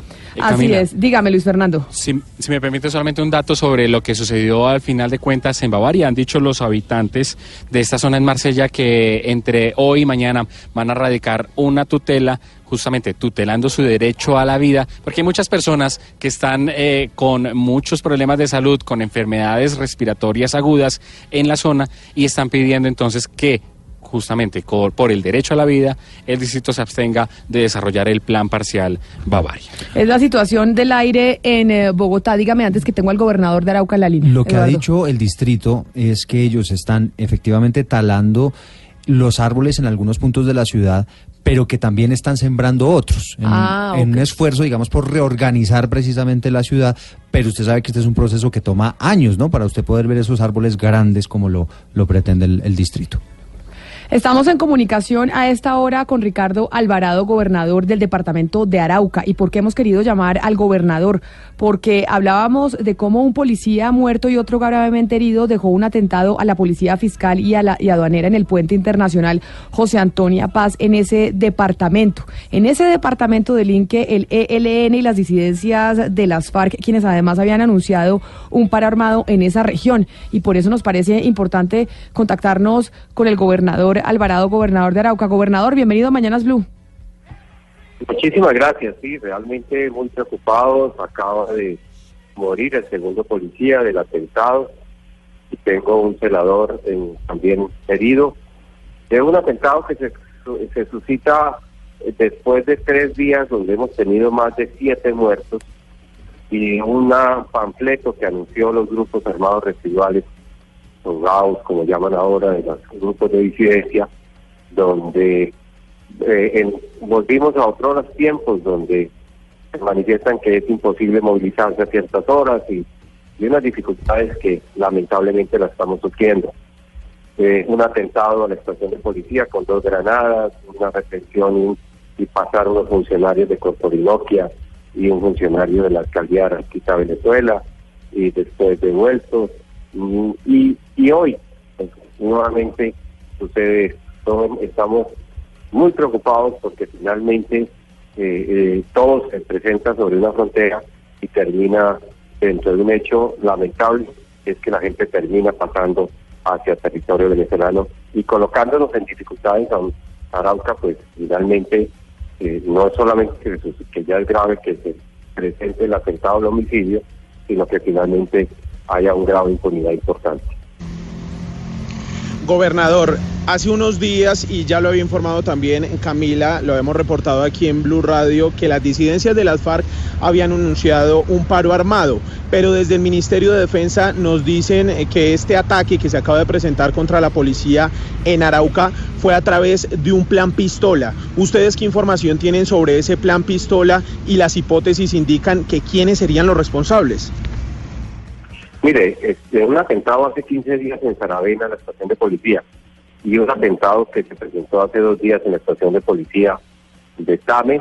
Hay unos fuertes indicios donde eh, los dos grupos o actores armados de los grupos residuales y el Ejército de Liberación Nacional pareciera que han unido esfuerzos para atentar contra nuestra población civil y especialmente contra la policía y el ejército. Hoy esto que se pueden llamar plan pistola, estamos detrás eh, persiguiéndolos algunos en algunos sectores de la frontera, en unas zonas o, eh, mal llamadas de invasión o asentamientos normales y eh, no tenemos eh, y no creemos que exclusivamente se trate de este de este de este ejercicio mal llamado plan pistola, sino que esto es un proceso orquestado que viene siendo anunciado con días previos y hoy eh, eh, se anunciaba inclusive dentro de las mm, celebraciones que ellos anualmente nos hacen dentro del territorio, como es Gobernador. eh, el- lo- sí señora, cuéntame. discúlpeme la interrupción, pero ¿y qué dicen las autoridades nacionales? ¿Qué, ¿Cuál ha sido la respuesta de las autoridades No, nacionales? ¿O estoy- ustedes sienten estoy- que los están dejando estoy solos? Esperando, estoy esperando porque llevo dos días tratando de anunciar que me cuenten exactamente, porque sí necesito acompañamiento. Yo tengo que decir con mucha tristeza que eh, hay un actor aquí que se llama Venezuela, hay un actor que se llama Frontera, hay unos grupos que no operan dentro del territorio, sino que vienen y que yo no puedo salir corriendo ni atravesar el río, ni, ni esto, y que inclusive tengo dolor de patria, porque esto es un problema de seguridad y de soberanía de país. Y que inclusive eh, se había aprobado una, una, una, ah, eh, una capitanía de puerto y hoy pareciera que, que eso no es importante. Yo, yo estoy, tengo dolor. Tengo Pero mire, tristeza, gobernador, lo que usted nos dice entonces es que básicamente viene gente a hacer el plan pistola, a asesinar a los, a los eh, uniformados y vuelven a Venezuela. Es decir, se están refugiando en Venezuela, es lo que usted nos está tratando de explicar. Casi todo lo que está bien sucediendo siempre pasa o, o pasa auspiciado, tolerado, incentivado, no sé cuál sería la razón, pero lamentablemente esto es en toda la frontera. Pero ¿y usted Esto qué? es en todo un puente internacional. ¿Y usted? es un sitio donde... No, sí, señora, cuéntame. Sí, pero ¿y usted que está allá, cuál cree que debería ser la medida? ¿Cuál, cuál cree que debería- deberían ser las medidas que tome el gobierno nacional en torno a la situación en la frontera en el departamento de Arauca con Venezuela? Eh, insisto, eh, el control territorial, soberanía. Nosotros no podemos aceptar que un río internacional como el río Arauca no tenga en este momento una, un control territorial. Eso es gravísimo para un, para un país. Arauca, lamentablemente, tiene una, un solo paso, que es el, el paso sobre el puente internacional, no digamos mentiras, por, eh, pasan, cogen una canoa y lo pasan permanentemente. Y hoy se me dice, inclusive tengo, se me dice que inclusive están pensando en no construir lo que ya se me había anunciado previamente, que era una capitanía de puerto, y lo que quiere decir y da una sensación para el pueblo araucano de que estamos en, en dificultades. Yo, yo insisto en que en que en que esto me, esto me está pasando todos los días. Esto fuera un hecho aislado, pero esto Pero, primero fue anunciado. Ustedes lo- ustedes arrancan eh, anunciando que se ha hablado inclusive de un paro armado. Hay un panfleto. Hay unos Pero- hechos ya de, de muertos repetidos y de tomas o de, o de- no de tomas, sino de atentados contra una estación de policía y luego una una una contra un mismo o, eh, o- eh, operación eh, eh, mm, de una de unos de una- vehículos. Sí, dímele. Hace muy poco, no se dan cuenta en dos meses eh, que hayan pasado desde que el gobierno nacional presentó su plan de seguridad. Y en ese plan de seguridad está el tema de, eh, pues, una, digamos, estrategia integral y desmilitarizar la seguridad. Usted lo que está diciendo en últimas es que debemos un poco militarizar esa frontera para evitar este tipo de sucesos. Y antes de que me responda, gobernador, no me responda esa Sí. pregunta todavía porque voy a conectar a Medellín, Cali, Barranquilla y Bucaramanga que llegan de sus noticias locales.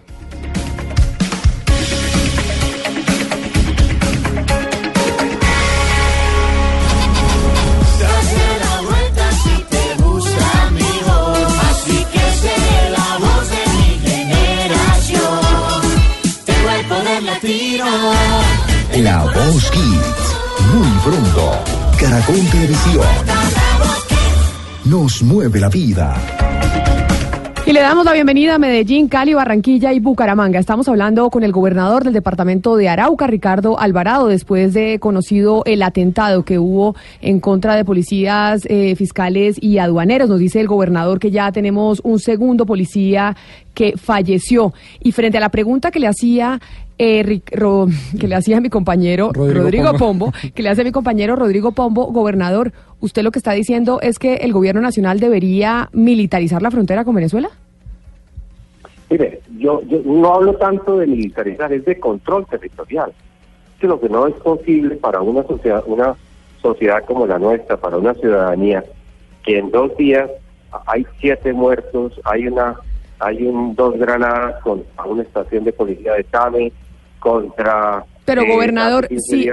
de esto, y hoy, perdóneme, y hace dos días pasan hacia territorio venezolano dos funcionarios de Corporino, que a un funcionario de la alcaldía de Arauquita, los pasan, eh, y luego hoy, en pleno puente internacional, matan un policía y acaba de morirse el otro policía con, una- con un trauma craneoencefálico por una herida penetrante.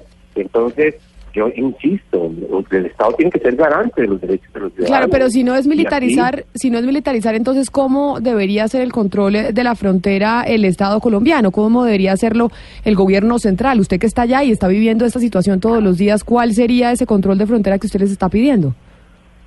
La Armada debe tomar y controlar el río Arauca en todo su trayecto. Pero eso es básicamente en- militarizar, con la armada, pero militarizar. Sí, claro, claro, no, no, no, no, no, no, señalo que sea el término militari- militarizar, pero sí, eso es. En última es simplemente controlar los pasos, controlar el río, controlar quién entra y sale al territorio, porque aquí no se controla. Es el gobernador del departamento de Arauca. Queríamos conocer eh, su reacción por este nuevo atentado que conocimos que dejó fallecidos a dos policías, fiscales y aduaneros. Gobernador Ricardo Alvarado, muchas gracias por estar con nosotros.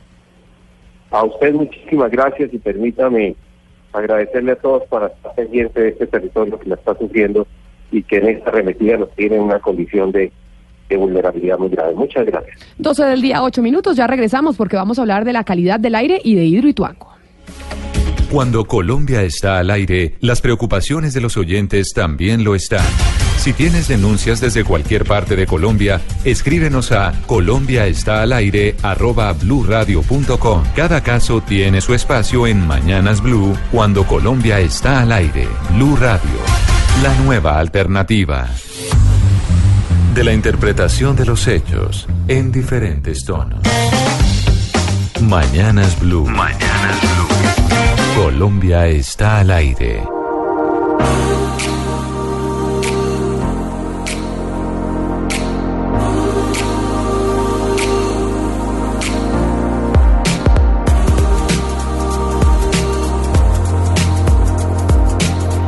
Doce del día, nueve minutos. Vamos a hablar de la calidad del aire, pero no solo en Bogotá, sino en Colombia, porque la calidad del aire en Colombia es preocupante. Estamos concentrados solo en lo que pasó en la capital de la República por cuenta de las medidas que tomó la administración de Enrique Peñalosa. Pero como se los decíamos, el top de los lugares más contaminados en nuestro país son, sí, uno, Bogotá, dos, Medellín, Tres, el departamento de Boyacá tiene niveles de contaminación bastante elevados y la calidad eh, del aire es eh, no muy buena. Después el departamento del Cesar, sigue La Guajira y el Valle del Cauca. De hecho, frente a las medidas que tuvimos este fin de semana en Bogotá por el pico y placa, acá empezamos a ver los enfrentamientos que hay entre diferentes sectores de la sociedad. ¿Por qué razón? Porque obviamente hay gente que se quejó. Isabela Gómez, ¿quiénes se quejaron por cuenta del pico y placa en Bogotá? Que es una medida que tomó la administración de Bogotá para ayudar a la calidad del aire este fin de semana. Camila, pues mire, estamos hablando de los comerciantes. Resulta que el viernes nosotros habíamos anticipado que Fenalco aseguraba que por supuesto se iban a registrar afectaciones. Pues imagínense que finalmente sí ocurrieron. Hoy aquí en el centro de Bogotá la Federación Nacional de Comerciantes está reportando una caída, escuché esto, en las ventas del 80% en el comercio aquí en Bogotá. Resulta que los más afectados son el, el sector turístico, los restaurantes, los centros comerciales, sobre todo pues aquellos que están ubicados en las afueras de la ciudad y por supuesto, Camila, los parques automotores, porque pues usted recordará que aquí en Bogotá es usual que los fines de semana, pues la gente que generalmente no tiene tiempo para llevar sus vehículos a las revisiones lo haga el sábado o el domingo. Hay afectaciones también en los parques recreacionales y centros de diversiones. Y mire, el tema es tan delicado que de continuar esta medida, según el director ejecutivo de FENALCO Bogotá, Juan Esteban Orrego, estaríamos hablando ya de despidos. Escuchemos el 48% de ellos tienen que entrar a hacer despidos del personal que tienen porque físicamente no tendrían cómo mantenerlos e inclusive algunos establecimientos comerciales nos anuncian que tendrían que cesar su eh, oficio, tendrían que cerrar los establecimientos comerciales de continuar porque pues físicamente no tienen cómo continuar en el negocio. Imagínese que uno de los sectores que también podría verse bastante afectado son los domicilios, porque de todos registró un 60% en disminución de funcionamiento durante este fin de semana. Le cuento que los empresarios pues están bastante preocupados y antes de que nos dieran el balance aquí en Fenalco, diferentes presidentes de fábricas y multinacionales, una en particular del eh, sector textil, se comunicó con el director Juan Esteban Orrego para seguir reportando más afectaciones durante este día, pues recordemos que hoy se extendió adicionalmente pues toda la medida de pico y placa y pues en general, según eh, el sector comercio, se van a seguir reportando más pérdidas, Camila. Pues bueno, como la situación eh, no es solo en Bogotá y es difícil tener a todo el mundo contento cuando se toman eh, medidas, ¿no, doctor Pombo? Siempre se toma una medida y hay alguien que no queda contento. Así es. Pero vámonos a recorrer el país porque es que queremos saber cómo está la calidad del aire, no solo en Bogotá, porque es que Colombia es más que Bogotá. Por eso, don Oscar Montes, usted en Barranquilla, ¿Cuál, eh, ¿Cuál es la calidad del aire o tienen problemas o no con la calidad del aire en el norte del país?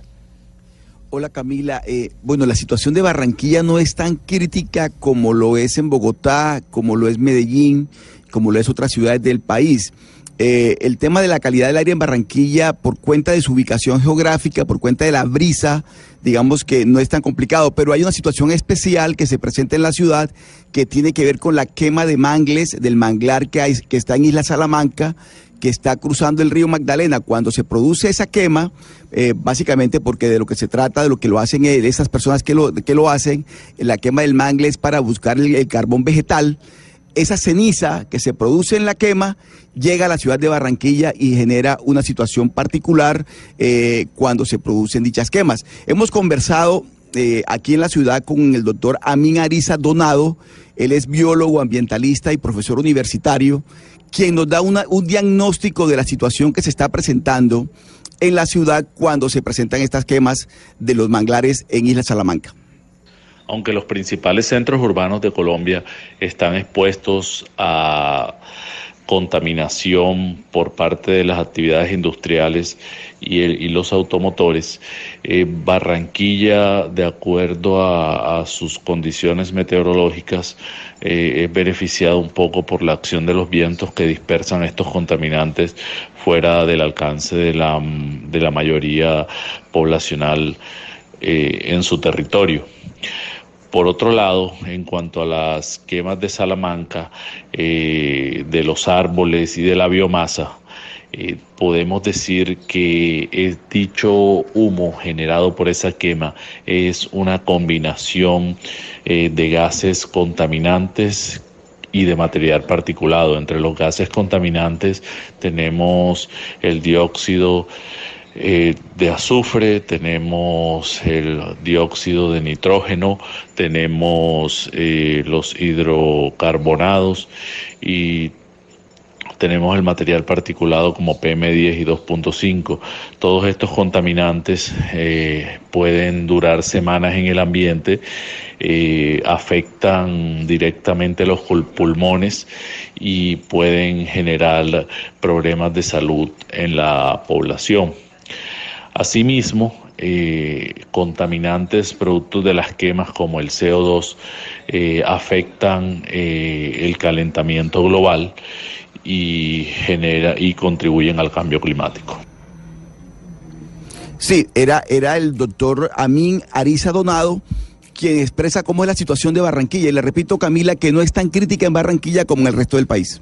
Vamos a ver cómo está el Valle del Cauca, porque lo que vemos es que el Valle del Cauca está en la posición número 6 de peor calidad del aire. Hugo Mario, ¿usted qué pudo averiguar sobre la situación de la calidad del aire en esa región del país? Pues a pesar de ese ranking, Camila, hay que decir que Cali tiene un aire aceptable, su nivel es aceptable según la autoridad ambiental del municipio.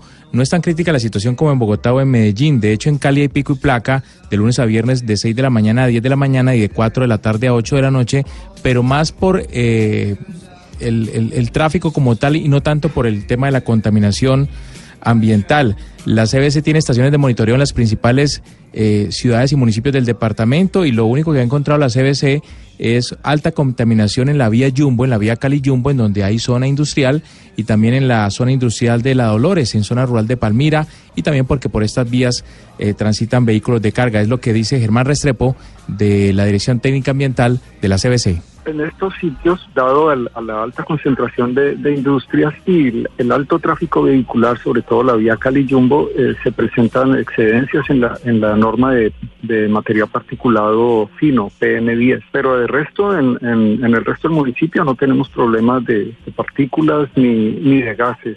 Los, las concentraciones de los gases contaminantes que son regulados, como son el, el óxido de nitrógeno, el monóxido de carbono y los óxidos de azufre, eh, se encuentran muy, muy por debajo de la Incluso, norma. Camila, tenemos zonas cercanas a la cordillera, el Parque Nacional Los Farallones, que nos permite recibir un mejor aire a los caleños, tanto así que por estos días se realiza la quinta edición de la Feria de las Aves. Hay 20 mil turistas en la ciudad avistando las aves muy hermosas de esta región. Eso en el Valle del Cauca, pero y en Medellín, Ana Cristina, el, eh, en la lista tenemos a Medellín como la segunda ciudad con peor calidad eh, del aire.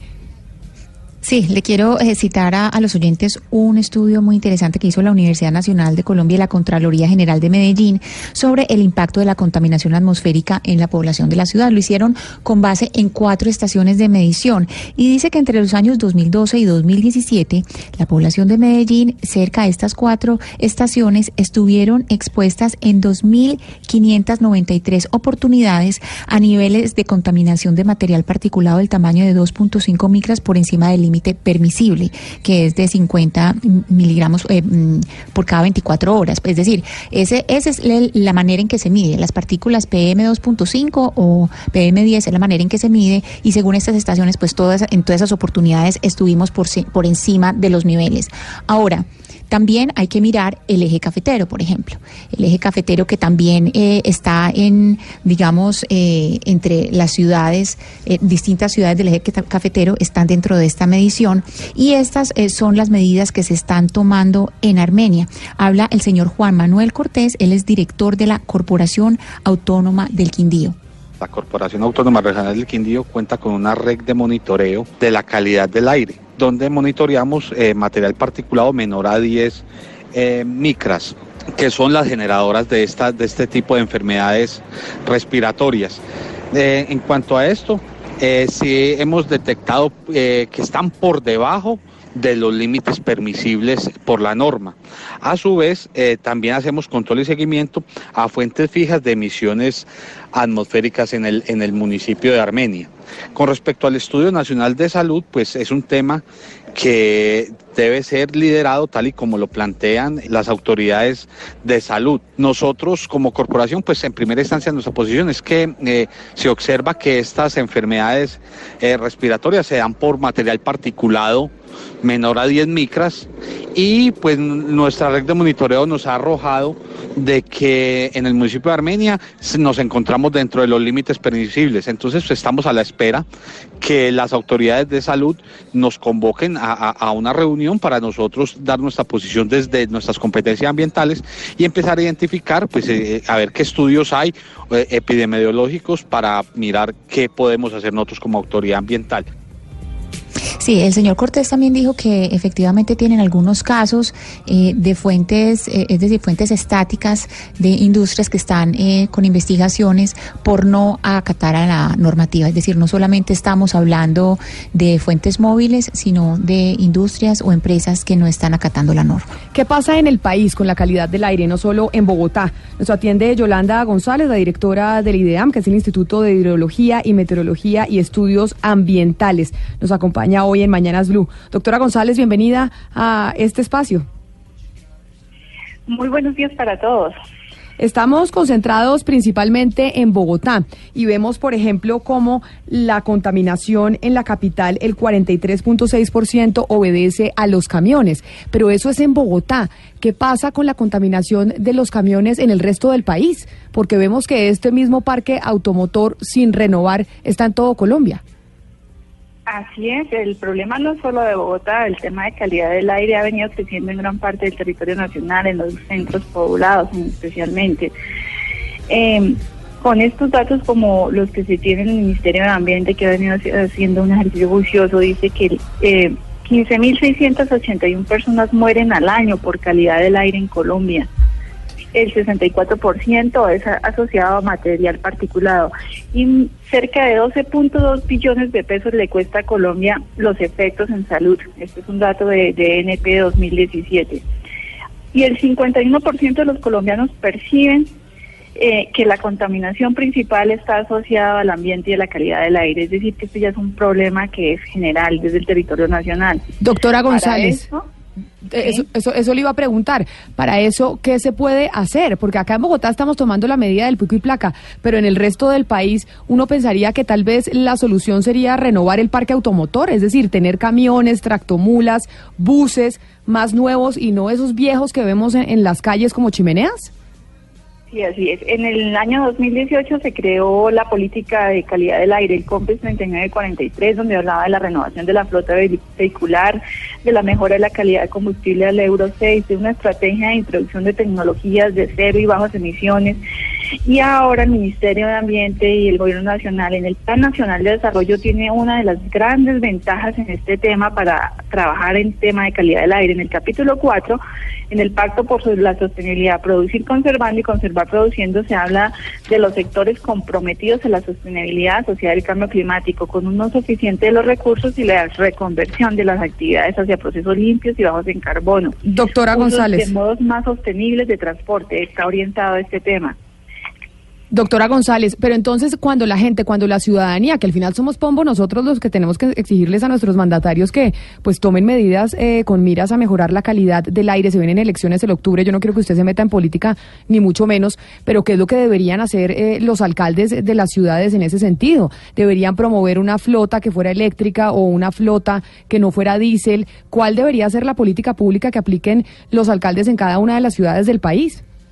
Si precisamente el Plan Nacional de Desarrollo eh, dice, ¿no? Una tendencia, eso es una tendencia imperante. Hay que actualizar los estándares de calidad del aire, hay, hay que hacer reconversión de tecnologías para uso de la industria sostenible y baja en carbono.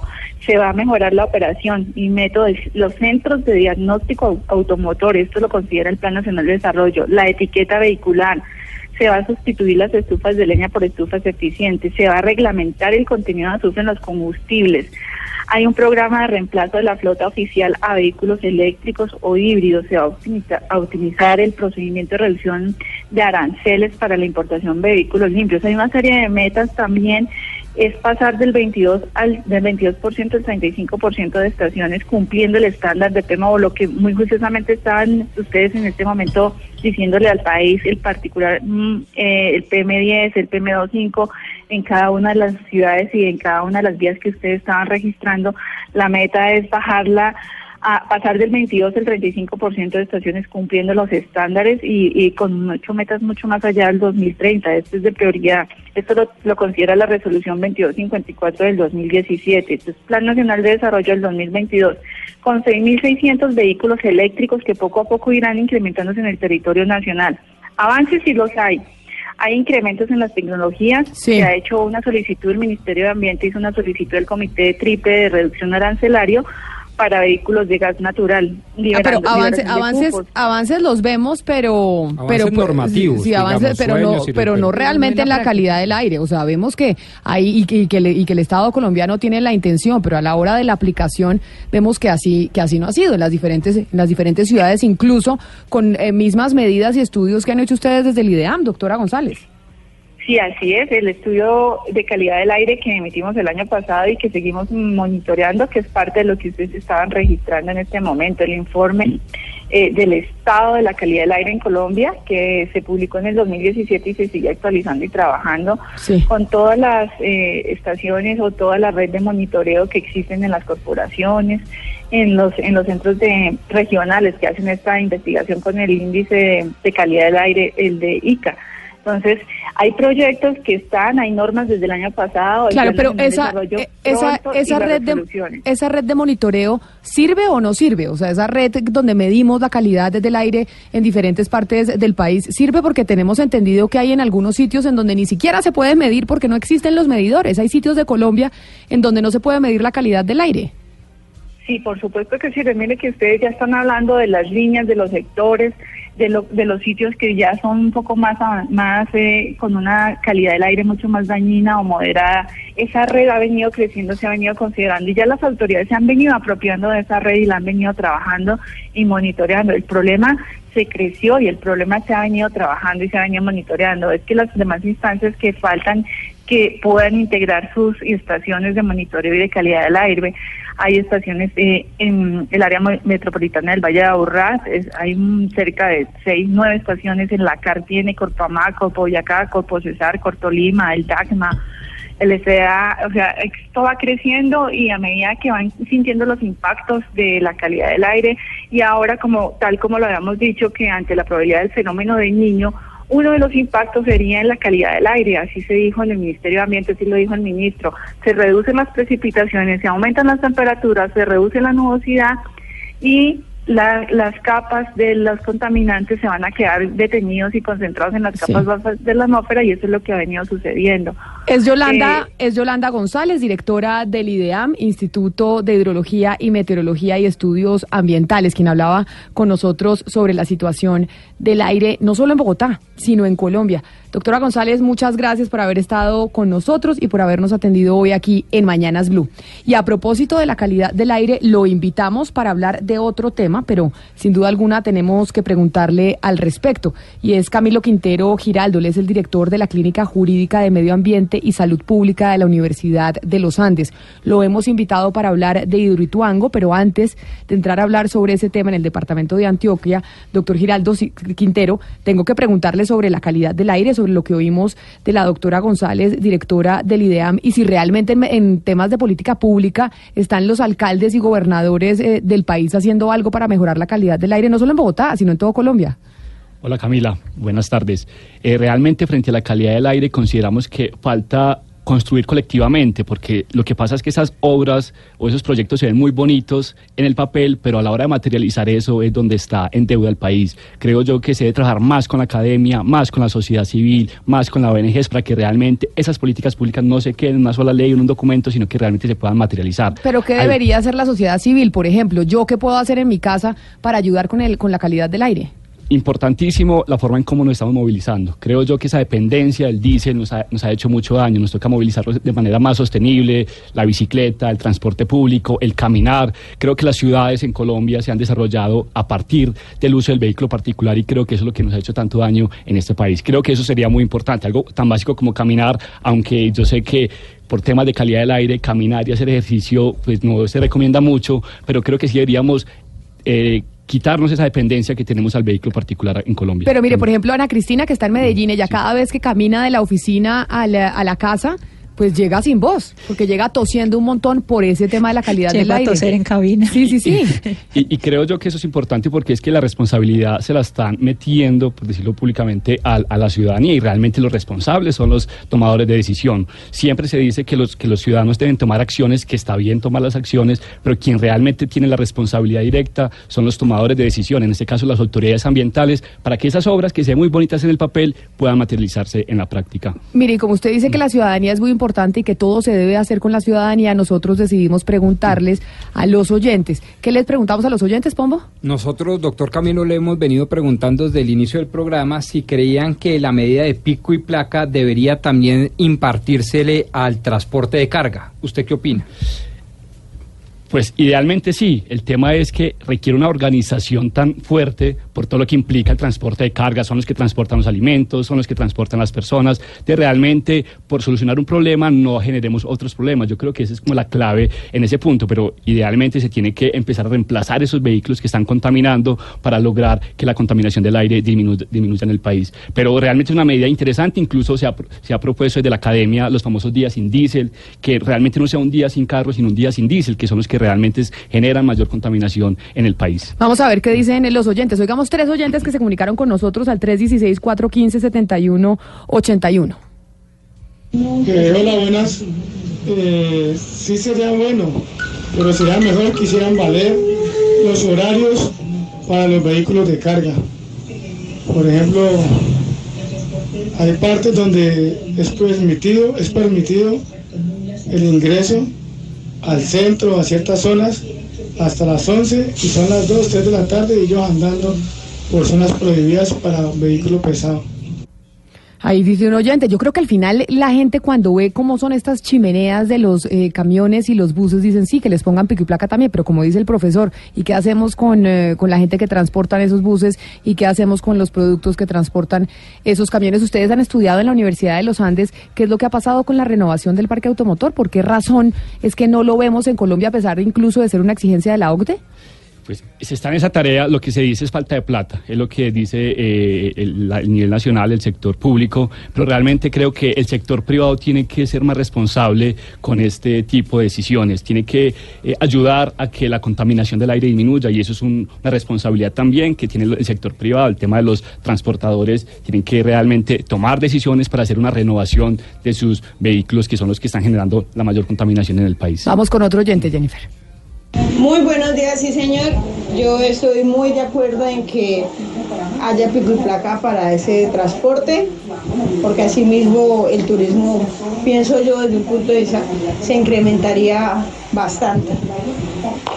Que estén muy bien, bendiciones para todos. Un saludo desde acá de Villavicencio Meta, a capital de los Llanos Orientales.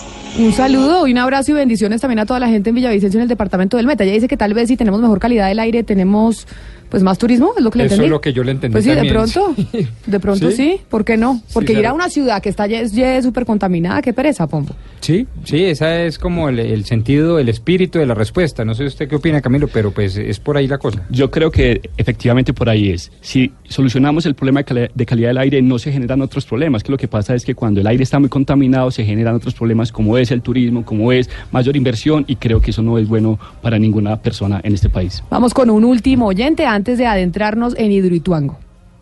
Buenos días, mañanas. No estoy de acuerdo con que a los carros de carga pesada se les imponga un pico y placa ambiental, ya que la mayoría del parque automotriz en las principales ciudades está representado por automóviles pequeños, por motocicletas.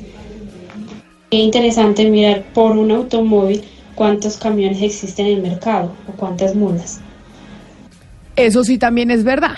Porque, pues, a ver, dígame usted, profesor, si estoy en lo correcto o no, porque ella lo que dice es, un vehículo, por ejemplo, estas son cifras eh, de Bogotá, los vehículos particulares proporcionan el 2.74% de la contaminación en la ciudad, pero por lo general un vehículo transporta una o dos personas en promedio, mientras sí es cierto que los camiones o por, lo menos eh, los buses o el transporte público, el transporte colectivo, eh, proporciona el 13.6% de la contaminación. Sí es mucho más que, el- que los carros privados, pero el transporte público moviliza mucha más gente que los vehículos privados. Exactamente, exactamente. Así es, y yo creo que eso es importante también promover políticas de cultura de- del carro compartido. Uno ve que las vías están llenas de vehículos particulares, pero esos vehículos particulares solamente va un conductor o máximo dos personas. Creo que son medidas bien importantes para generar mayor conciencia. O vehículo, o también vehículos chiquitos, porque uno ve, por ejemplo, una persona en unos camionetones gigantes que gastan una cantidad de gasolina y una cantidad de espacio, pues o cómprese un vehículo más chiquito si usted tiene la posibilidad de andar en carro o use el servicio público. Pero que ese vehículo sea con energías limpias, porque si es Pero energías limpias obedece, ele- eléctrico, por ejemplo. o sea, gasolina no. Gas- idealmente gasolina no. Eh, pues, el diésel es el más contaminante, idealmente sería eléctrico o a gas. Pero doctor Quintero, profesor Quintero, finalmente eh, los carros eléctricos son carísimos. Pues yo creo que esas son las acciones que se debe tomar desde el gobierno, desde el gobierno central para que la- los impuestos no sean tan altos para estos vehículos eléctricos y así las personas puedan tener Sí, pero- mayor accesibilidad. Pero por más impuestos, yo estuve en la feria del automóvil como con la familia Miranda, o sea, mirando los carros, y el vehículo de BMW, el eléctrico, vale 160 millones de pesos. Dígame, ¿quién puede gastarse 160 millones de pesos en Colombia para comprarse un vehículo eléctrico? Pero ¿qué tanto pesa el arancel de importación sobre ese vehículo? Todo. Pero, Eso es importante. pero por más de que tenga arancel, al- arancel de importación, póngale que 40%, ponga, digamos. Pero es que eso es un montón. Claro, pero igual sigue siendo un carro Pero costosísimo. porque es de alta gama. Pero si usted se va al Hyundai de 40 No, millones no, de pesos, no. quítele el 40, Digamos ¿cuál- que son 16 millones de pesos. Eléctrico tiene quien Renault, BMW y tiene ¿quién Hoy más? en día creo que se hace todo. Por ejemplo, No. todos los orientales están metidos en eso. Pero no han llegado. Bueno, no, bueno, yo... No, por eso le digo, es que hice, hice la averiguación, Pombo, por Ok. eso le digo, es que no es, re- o sea, no, no es, a la gente le sale muy costoso y dice, pues sí, muy bonito el aire y todo, pero yo no tengo esa plata para comprarme un carro eléctrico, Hugo Mario. Sí, ¿no? Tesla también es en Europa, digamos que fuerte con el tema de los vehículos eléctricos. No sé si en Colombia ya se consiguen esos vehículos que creo son más económicos, Camila. Pero mire, Camila, cuando los gobiernos no, no, no imponen las normas, es difícil. Muchas veces los ciudadanos no quieren salir de su zona de confort. En el caso, por ejemplo, de Cali, creo que en otras ciudades pasa lo mismo. La gente no se quiere bajar de su vehículo particular. Aquí se han hecho campañas para uso compartido de carro. Muy poco ha funcionado. Se ha hecho campañas para uso de la bicicleta como medio alternativo. Tampoco, digamos que ha tenido gran acogida. Es decir, hay veces al gobierno le tenga que imponer porque los ciudadanos no, no acceden.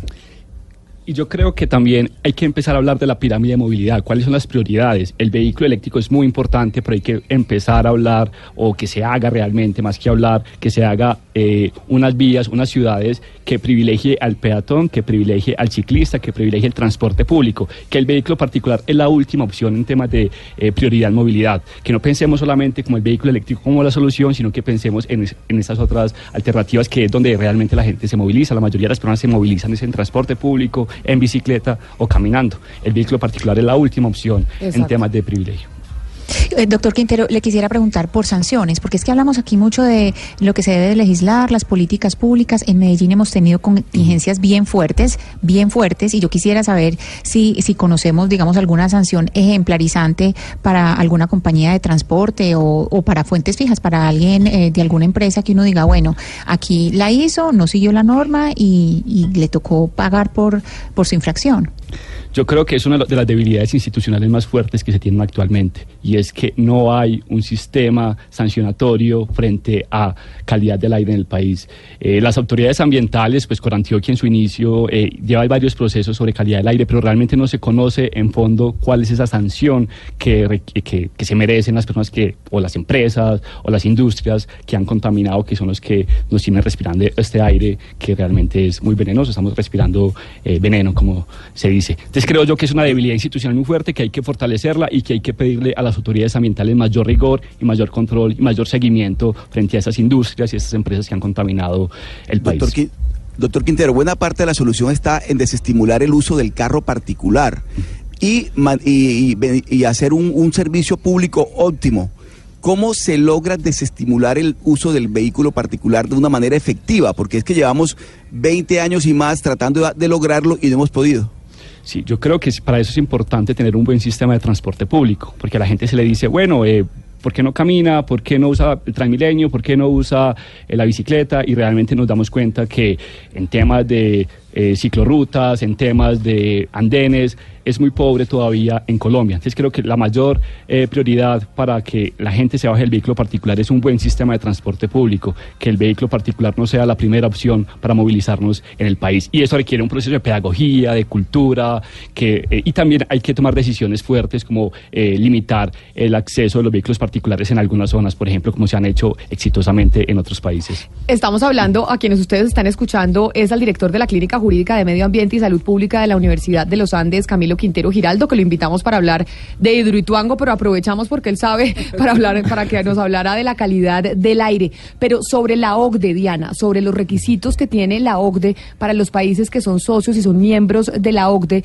hay una renovación del parque automotor cosa que no hemos hecho en Colombia. ¿Qué es lo que nos falta para cumplir con esos requisitos que incluso lo que piden es, o sea, lo que buscan es tener una mejor calidad del aire? Mire, Camila, se supone que en Colombia, después de entrar al Club de las Buenas Prácticas, los carros tendrían que tener máximo 15 años de antigüedad. ¿Pero todos los carros o los vehículos Los- de transporte Los vehículos público? de transporte de carga y, y de pasajeros. Hay 61.300, ¿qué? 61.536 vehículos de carga con más de 20 años. Esa es la flota que se debe renovar.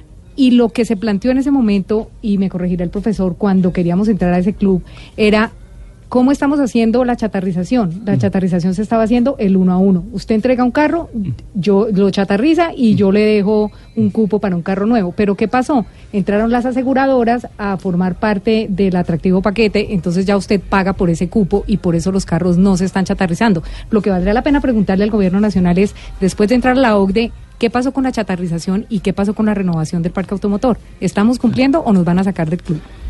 Y creo yo importante que antes de tomar una acción como esta que va a cambiar la política de, movilidad en temas de carga, es importante concertar con los de- directos interesados, que eso es lo que pasa mucho, que se, se impone un proyecto a la brava sin escuchar y ahí es donde se generan los conflictos ambientales o los conflictos socioambientales. Y por eso el tema del paro camionero, que cada rato hacen un paro camionero porque no hay unas reglas claras sobre la chatarrización, entonces creo que es muy importante no por solu- solucionar un conflicto no generar otros conflictos. Pombo, pero usted que es el abogado de la mesa y que sabe de esas negociaciones que tuvimos entre el gobierno colombiano para poder entrar a este prestigioso club de la OCDE que siempre se nos dijo durante los ocho años del gobierno Santos, si uno incumple este esta directriz de la renovación del parque automotor, si uno incumple esa norma, ¿lo pueden sacar de este prestigioso club que tantos años nos demoramos en querer entrar? Eh, tengo entendido y además recordemos Camila que aquí hemos tenido al viceministro de Transporte Juan Camilo Hostos varias veces. Tengo entendido que podrían existir una serie de sanciones comerciales. Tanto es así que para el año 2018 se produjo el COMPES que hablaba la doctora González del IDEAM y para el 2019 se estipularon cerca de de 300 mil millones de pesos en el presupuesto para esta renovación del parque automotor. Lo que dice el doctor Camilo es cierto. Recuerde usted el paro del 2010 y el 2011 estrenando el gobierno del doctor Juan Manuel Santos. Fue un paro pavoroso que enfrentó el entonces ministro Germán Cardona Gutiérrez. Y dentro de las cosas, dentro de las medidas estaba el tema de la renovación del parque y las tarifas. Y paralizaron al país. De tal manera que el tema es, es eh, digamos, tiene tanto de largo como de ancho. Hay una voluntad normativa, hay una voluntad normativa que se acoge a la OCDE, hay una disposición de recursos, pero todo esto, como dice el doctor Camilo, no es suficiente si no hay una disposición de los transportadores a cambiar paulatinamente su parque O sea, que, o sea que aquí deberíamos estar hablando con los transportadores a ver si ellos tienen esa voluntad, porque también son grandes responsables de la calidad del aire en el país. Así es, sí señora. Camila, y recuerde que el paro del que habla el doctor Pombo fue liderado por Pedro Aguilar preso precisamente por estar en la mafia del tema de la chatarrización. Es que una cosa es querer como gobierno nacional querer, querer llegar a acuerdos y otra permitir que se que funcione por años una mafia y que la amenaza sea paramos el país cada año porque los camioneros paran el país. Pero entonces ahí es donde lo entiendo, profesor Quintero, lo que usted dice es hay que tiene que haber una presión también de la sociedad civil, la sociedad civil decirle a los transportadores, oigan, es que ustedes son responsables en una parte importante de la contaminación y de que nos estemos matando con el aire que estamos respirando. Exactamente. Y que es un problema que afecta a todas las personas.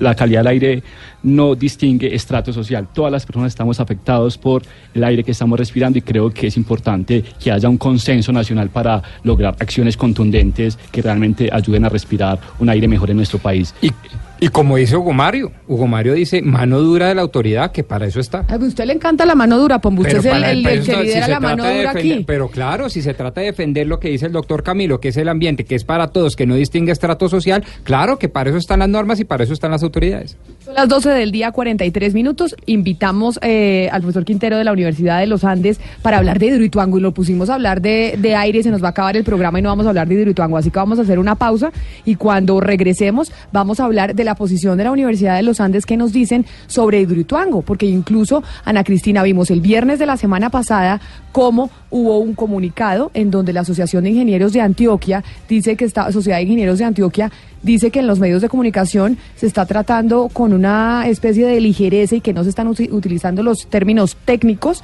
sobre el caso de Hidroituango y se está generando un pánico. Eso fue lo que dijeron, palabras más, palabras menos, ¿no?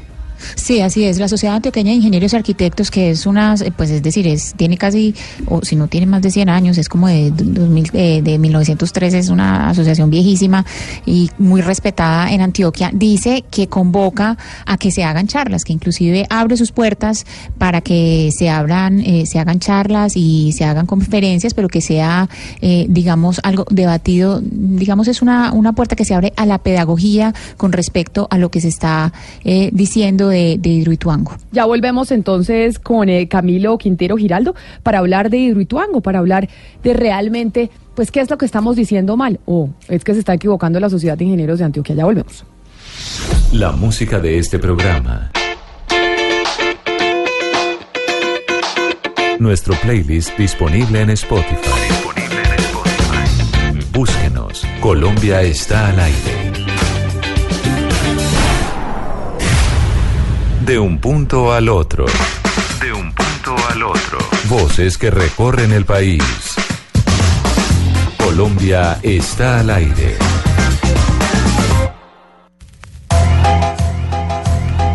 Yeah. And you say City, Shot City, Shot City. coming home again. Do profesor Quintero, usted como está en la universidad, me imagino que no le molesta que estemos hablando de Hidroituango con música de fondo. Para empezar el lunes. Para nada, para nada. Me, me encanta la música, entonces súper chévere. Gonzalo, tenemos música. ¿Qué música estamos escuchando para ambientar esta, el, el tema de Hidroituango? Yo creo que hay que comenzar de buena manera la semana, Camila, y por eso tenemos este playlist para arrancar la semana con, con buena vibra, con buena onda. Un playlist que además se encuentran en nuestra cuenta en Spotify, en Deezer, Colombia está al aire. Aquí está Kanye West junto a Coldplay con Homecoming. Y rápidamente, Camila, le confirmo los artistas que van a estar en este concierto, el concierto que está organizando Richard Branson del lado colombiano para el próximo 22 de febrero. Se confirman Aleso, Alejandro Sanz, Carlos Vives, Carlos Baute, Cholo Valderrama, estará Guzzi, Juan Luis Guerra, estará el Puma, Lele Pons, Luis Fonsi, Maluma, Maná, Mau y Ricky, Nacho, Paulina Rubio, Reinaldo Armas, Reinaldo Amaroso, Santiago Cruz y Fonseca.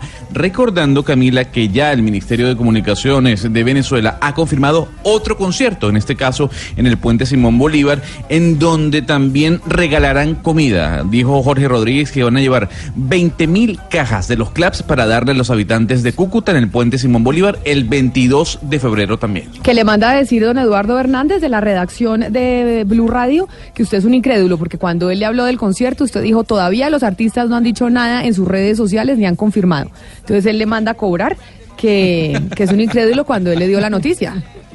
Qué falta de respeto, no, yo había que esperar la confirmación. Hay, que esperar- hay mucho fake en las redes sociales.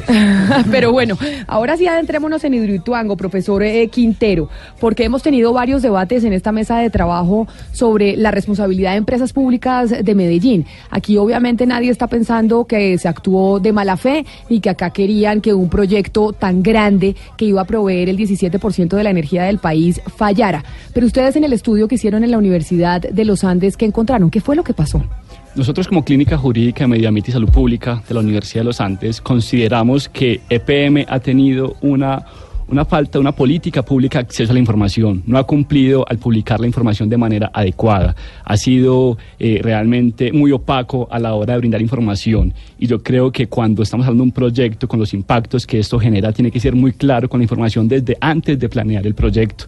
Eh, y realmente es evidente que EPM no escuchó a las comunidades. La información que brinda es muy técnica y realmente son pocas las personas los que, los eh, entienden la información que da EPM porque es por partes. Incluso creo que la metáfora de EPM fue esta imagen que está rodando por las redes sociales, que puso a discutir eh, casi científicamente si la imagen tomada de la casa de máquinas fue real o no, no es real. Yo creo que EPM no tiene por qué estar sometido a este escrutinio público, pero realmente es consecuencia de sus actos que se ha hecho de manera sistemática a la hora de brindar una información. Incluso esta mañana decían algo bien particular y decía EPM en, otra discusión que nuestra información está escondida, pero tampoco es pública. Y yo me, me quedé sin entender eso porque realmente el acceso a la información es un derecho fundamental que todas las personas debemos conocer. ¿Y por qué razón será que EPM no quiere hacer pública su información? Ustedes desde la clínica jurídica han intentado acceder y muchas universidades incluso para hacer el, ana- el análisis de la obra. ¿Por qué no se hace pública la información? Incluso también debo decirlo que la comunidad académica está impresionada porque no hay un acceso a la información. EPM, incluso los medios de comunicación, los periodistas, no le dan una información fácil, rápida, se demora mucho rápido para acceder a la información y asimismo está la comunidad académica.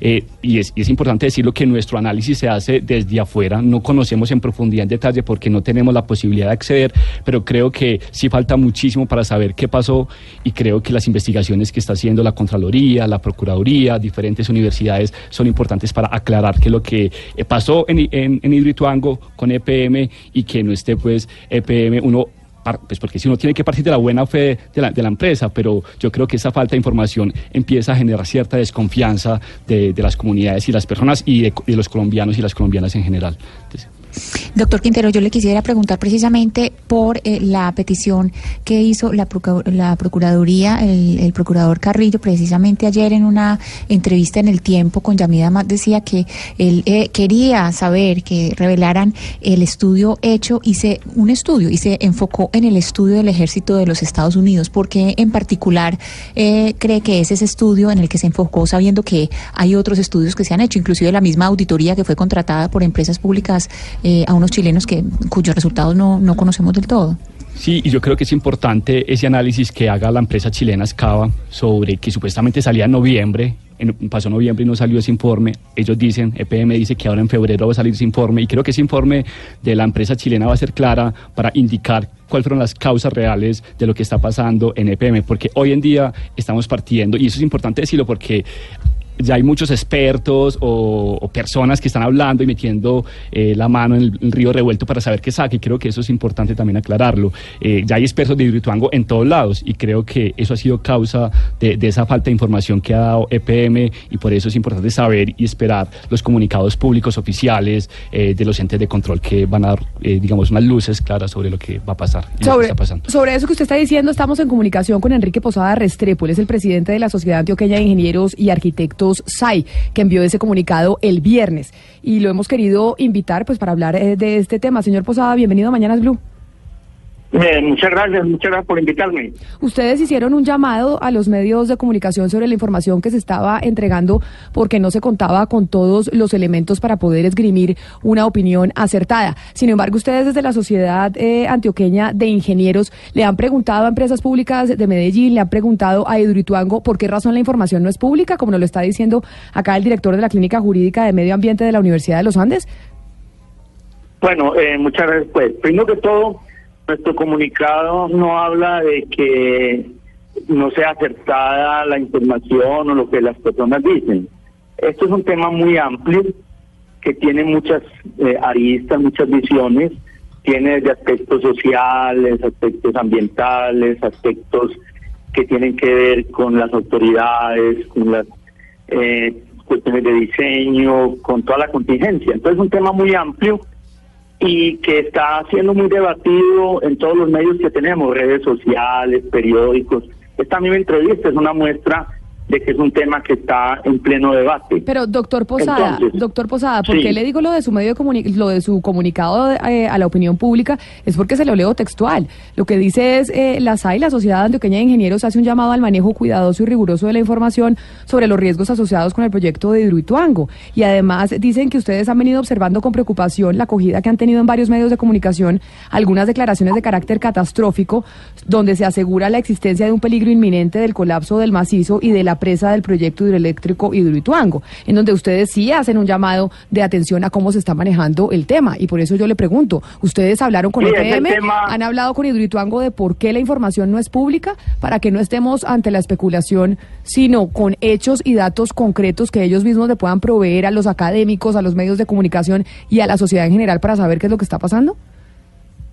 Bueno, eh, nosotros estamos hablando en nuestro comunicado del tema de los riesgos y la forma como se comunica a la comunidad el tamaño de estos riesgos y sobre todo cuando se hace ver que son muy catastróficos, creando una cantidad de miedos en la comunidad, lo cual tiene que ser objeto de un análisis tranquilo y no puede ser un análisis de miedos exagerados. Ya a eso nos estamos refiriendo. Nosotros somos testigos de la forma en que EPM se comunica. EPM ha tenido distintas instancias con nosotros, donde nos ha explicado el proyecto, hemos hablado en el proyecto de los riesgos.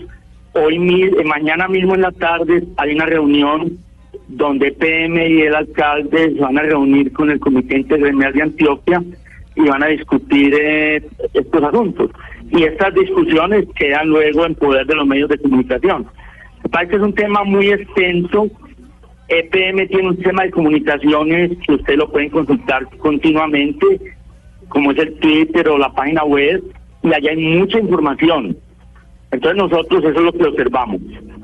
O sea, lo que usted dice es que EPM se está eh, comunicando a través de redes sociales, pero profesor Quintero, a ver, cuando hablamos de información, es hablamos información en donde realmente se pueda estudiar académicamente las decisiones de Eh, eh, ingeniería no, que redes se toman. No, yo me, redes sociales no, yo también mencioné que nos han dado charlas y que también dan reuniones con distintos entes, o sea, no solamente medios académicos, Pero, son medios eh, sociales, de redes sociales, hay muchos medios que ellos están utilizando. Permítame, doctor Posada, pero ustedes desde la Universidad de los Andes han tenido acceso a esas charlas y esa información que está diciendo el señor Posada. Eh, realmente no. Como universidad no, no, no hemos accedido a esa información, como clínica jurídica no hemos podido acceder a esa información, incluso los propios investigadores que están en la zona de campo de otras universidades tampoco han podido acceder a la información. Y es un, y es un digamos, un mensaje, un comentario generalizado, incluso el presidente Duque lo dijo, el ministro de Ambiente lo ha dicho, falta que EPM sea más transparente con la información, Pero- o sea, no es algo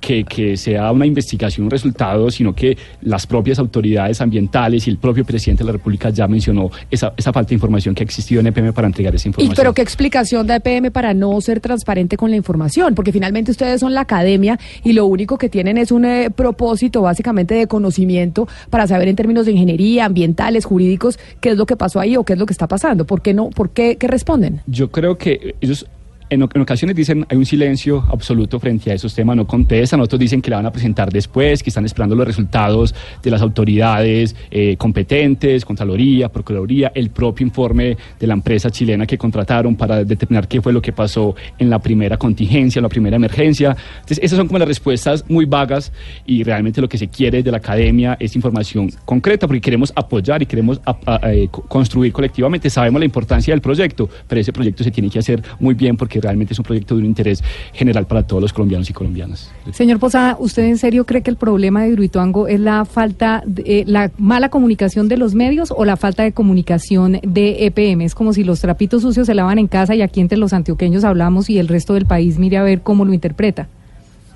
Este es un tema que, como bien lo, sa- lo acaba de decir el profesor, tiene muchos aspectos por mejorar en comunicaciones, de eso no podemos negarlo, porque es un tema muy sofisticado, que tiene muchas aristas, como hemos dicho. Entonces, también se va dominando el tema de las comunicaciones a medida que va pasando el tiempo.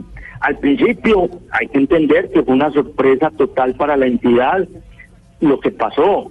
Y sobre la marcha en vivo y en directo, hay una gran cantidad de tensiones actuando sobre la entidad.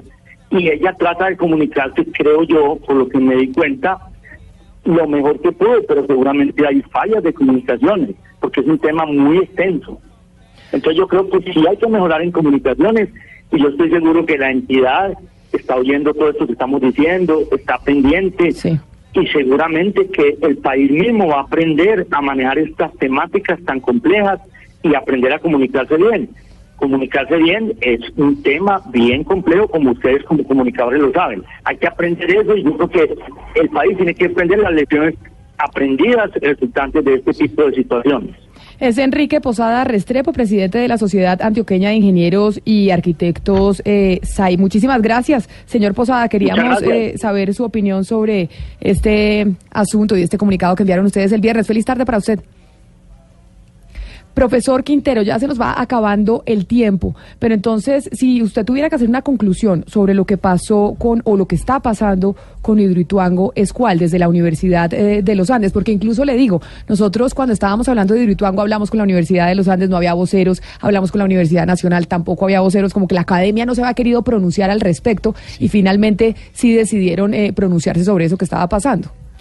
Digamos que nuestro análisis es sobre la falta de información, la falta de transparencia que, que ha ocasionado en este proyecto sobre ese tema puntual. Ya sobre otros asuntos no nos metemos o no, no hemos investigado simplemente por el tema de falta de información, por el tema de falta de participación y creemos que EPM tiene que dejar de ser menos soberbio con las comunidades y tiene que aprender a comunicar más y que EPM no es una empresa nueva, ha hecho muchos proyectos y creo que tiene que ser una política clara de acceso a la información. Además, por aquí está en juego no solamente el proyecto, más importante aún, está en juego vidas humanas y el ambiente. Entonces creo que EPM tiene que ser más juicioso para eh, realizar ese tipo de proyectos en otras, en otras ocasiones. Es Camilo Quintero Giraldo, director de la Clínica Jurídica de Medio Ambiente y Salud Pública de la Universidad de los Andes. Doctor eh, Quintero, muchas gracias por venir. Gracias a ustedes por la invitación y bueno, súper buena la, la música de fondo también. Ay, qué bueno. Y Sí. también nos vamos con los deportes, don Pablo. No se puede ir sin habernos hecho el resumen de la NBA y lo que pasó con el partido de las estrellas. La crónica del fin de semana, no solo el partido, sino todo el fin de semana, juego de celebridades, triples clavadas y también, por supuesto, el partido de anoche que terminó ganando el equipo de LeBron James.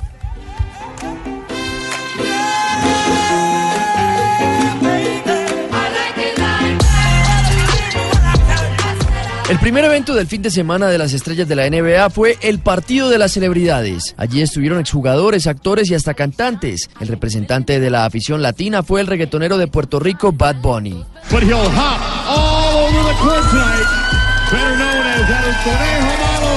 Damas y caballeros, número 94, El comediante e influenciador en redes sociales Famous Loss fue el hombre más destacado. Posteriormente, las jóvenes promesas de la NBA se midieron en el duelo entre Estados Unidos y el resto del mundo, que ganaron los norteamericanos 161 a 144, con Kyle Kuzma de Los Ángeles Lakers como el MVP. Congratulations to, tonight's Mountain Dew Ice Rising Stars Most Valuable Player, Kyle Kuzma of Team USA. La jornada siguió el sábado con las competencias individuales. El reto de habilidades se lo llevó el alero de los Celtics de Boston, Jason Tatum, y el premio de los triples fue para Joe Harris, que se impuso a Stephen Curry y Buddy Hield con una marca de 26 puntos en la última ronda. Hasta que finalmente llegó el evento más espectacular del fin de semana, el de las volcadas. Hamidou Diallo del Oklahoma City Thunder, que mide 1.96, saltó por encima de Shaquille O'Neal de 2.16 de estatura en lo que fue el vuelo más espectacular de la noche y que le valió el título por delante de Dennis Smith Jr. Come on, man. Are you kidding me? Are you kidding me? Get your, get your camera phones out. Get your camera phones out. Because Amadou Diallo is in the building. Left Rack City, we're alive. I go by the name of Meek Millie. Representing North Philly. And you are now welcome to the 2019 All-Star Game. Uh, El domingo se cerró el show con el juego que enfrentó a los mejores de la liga. El equipo comandado por LeBron James derrotó 178 a 162 al de Giannis Antetokounmpo en una noche con récord de triples lanzados que fue de 167. Finalmente Kevin Durant con 31 puntos y 7 rebotes se llevó el galardón del jugador más valioso por segunda vez en su carrera. Tell they be counting me out, I'm counting my, I'm loading my, I'm writing down names, I'm making a list, I'm checking it twice and I'm getting them hit. Red ones been dying, the fake ones are lit. En Blue Radio, a esta hora la información, la música, la tecnología y las historias en Meridiano Blue con Ricardo Ospina, Juanita Kremer, Alexandra Pumarejo y Octavio Sazo.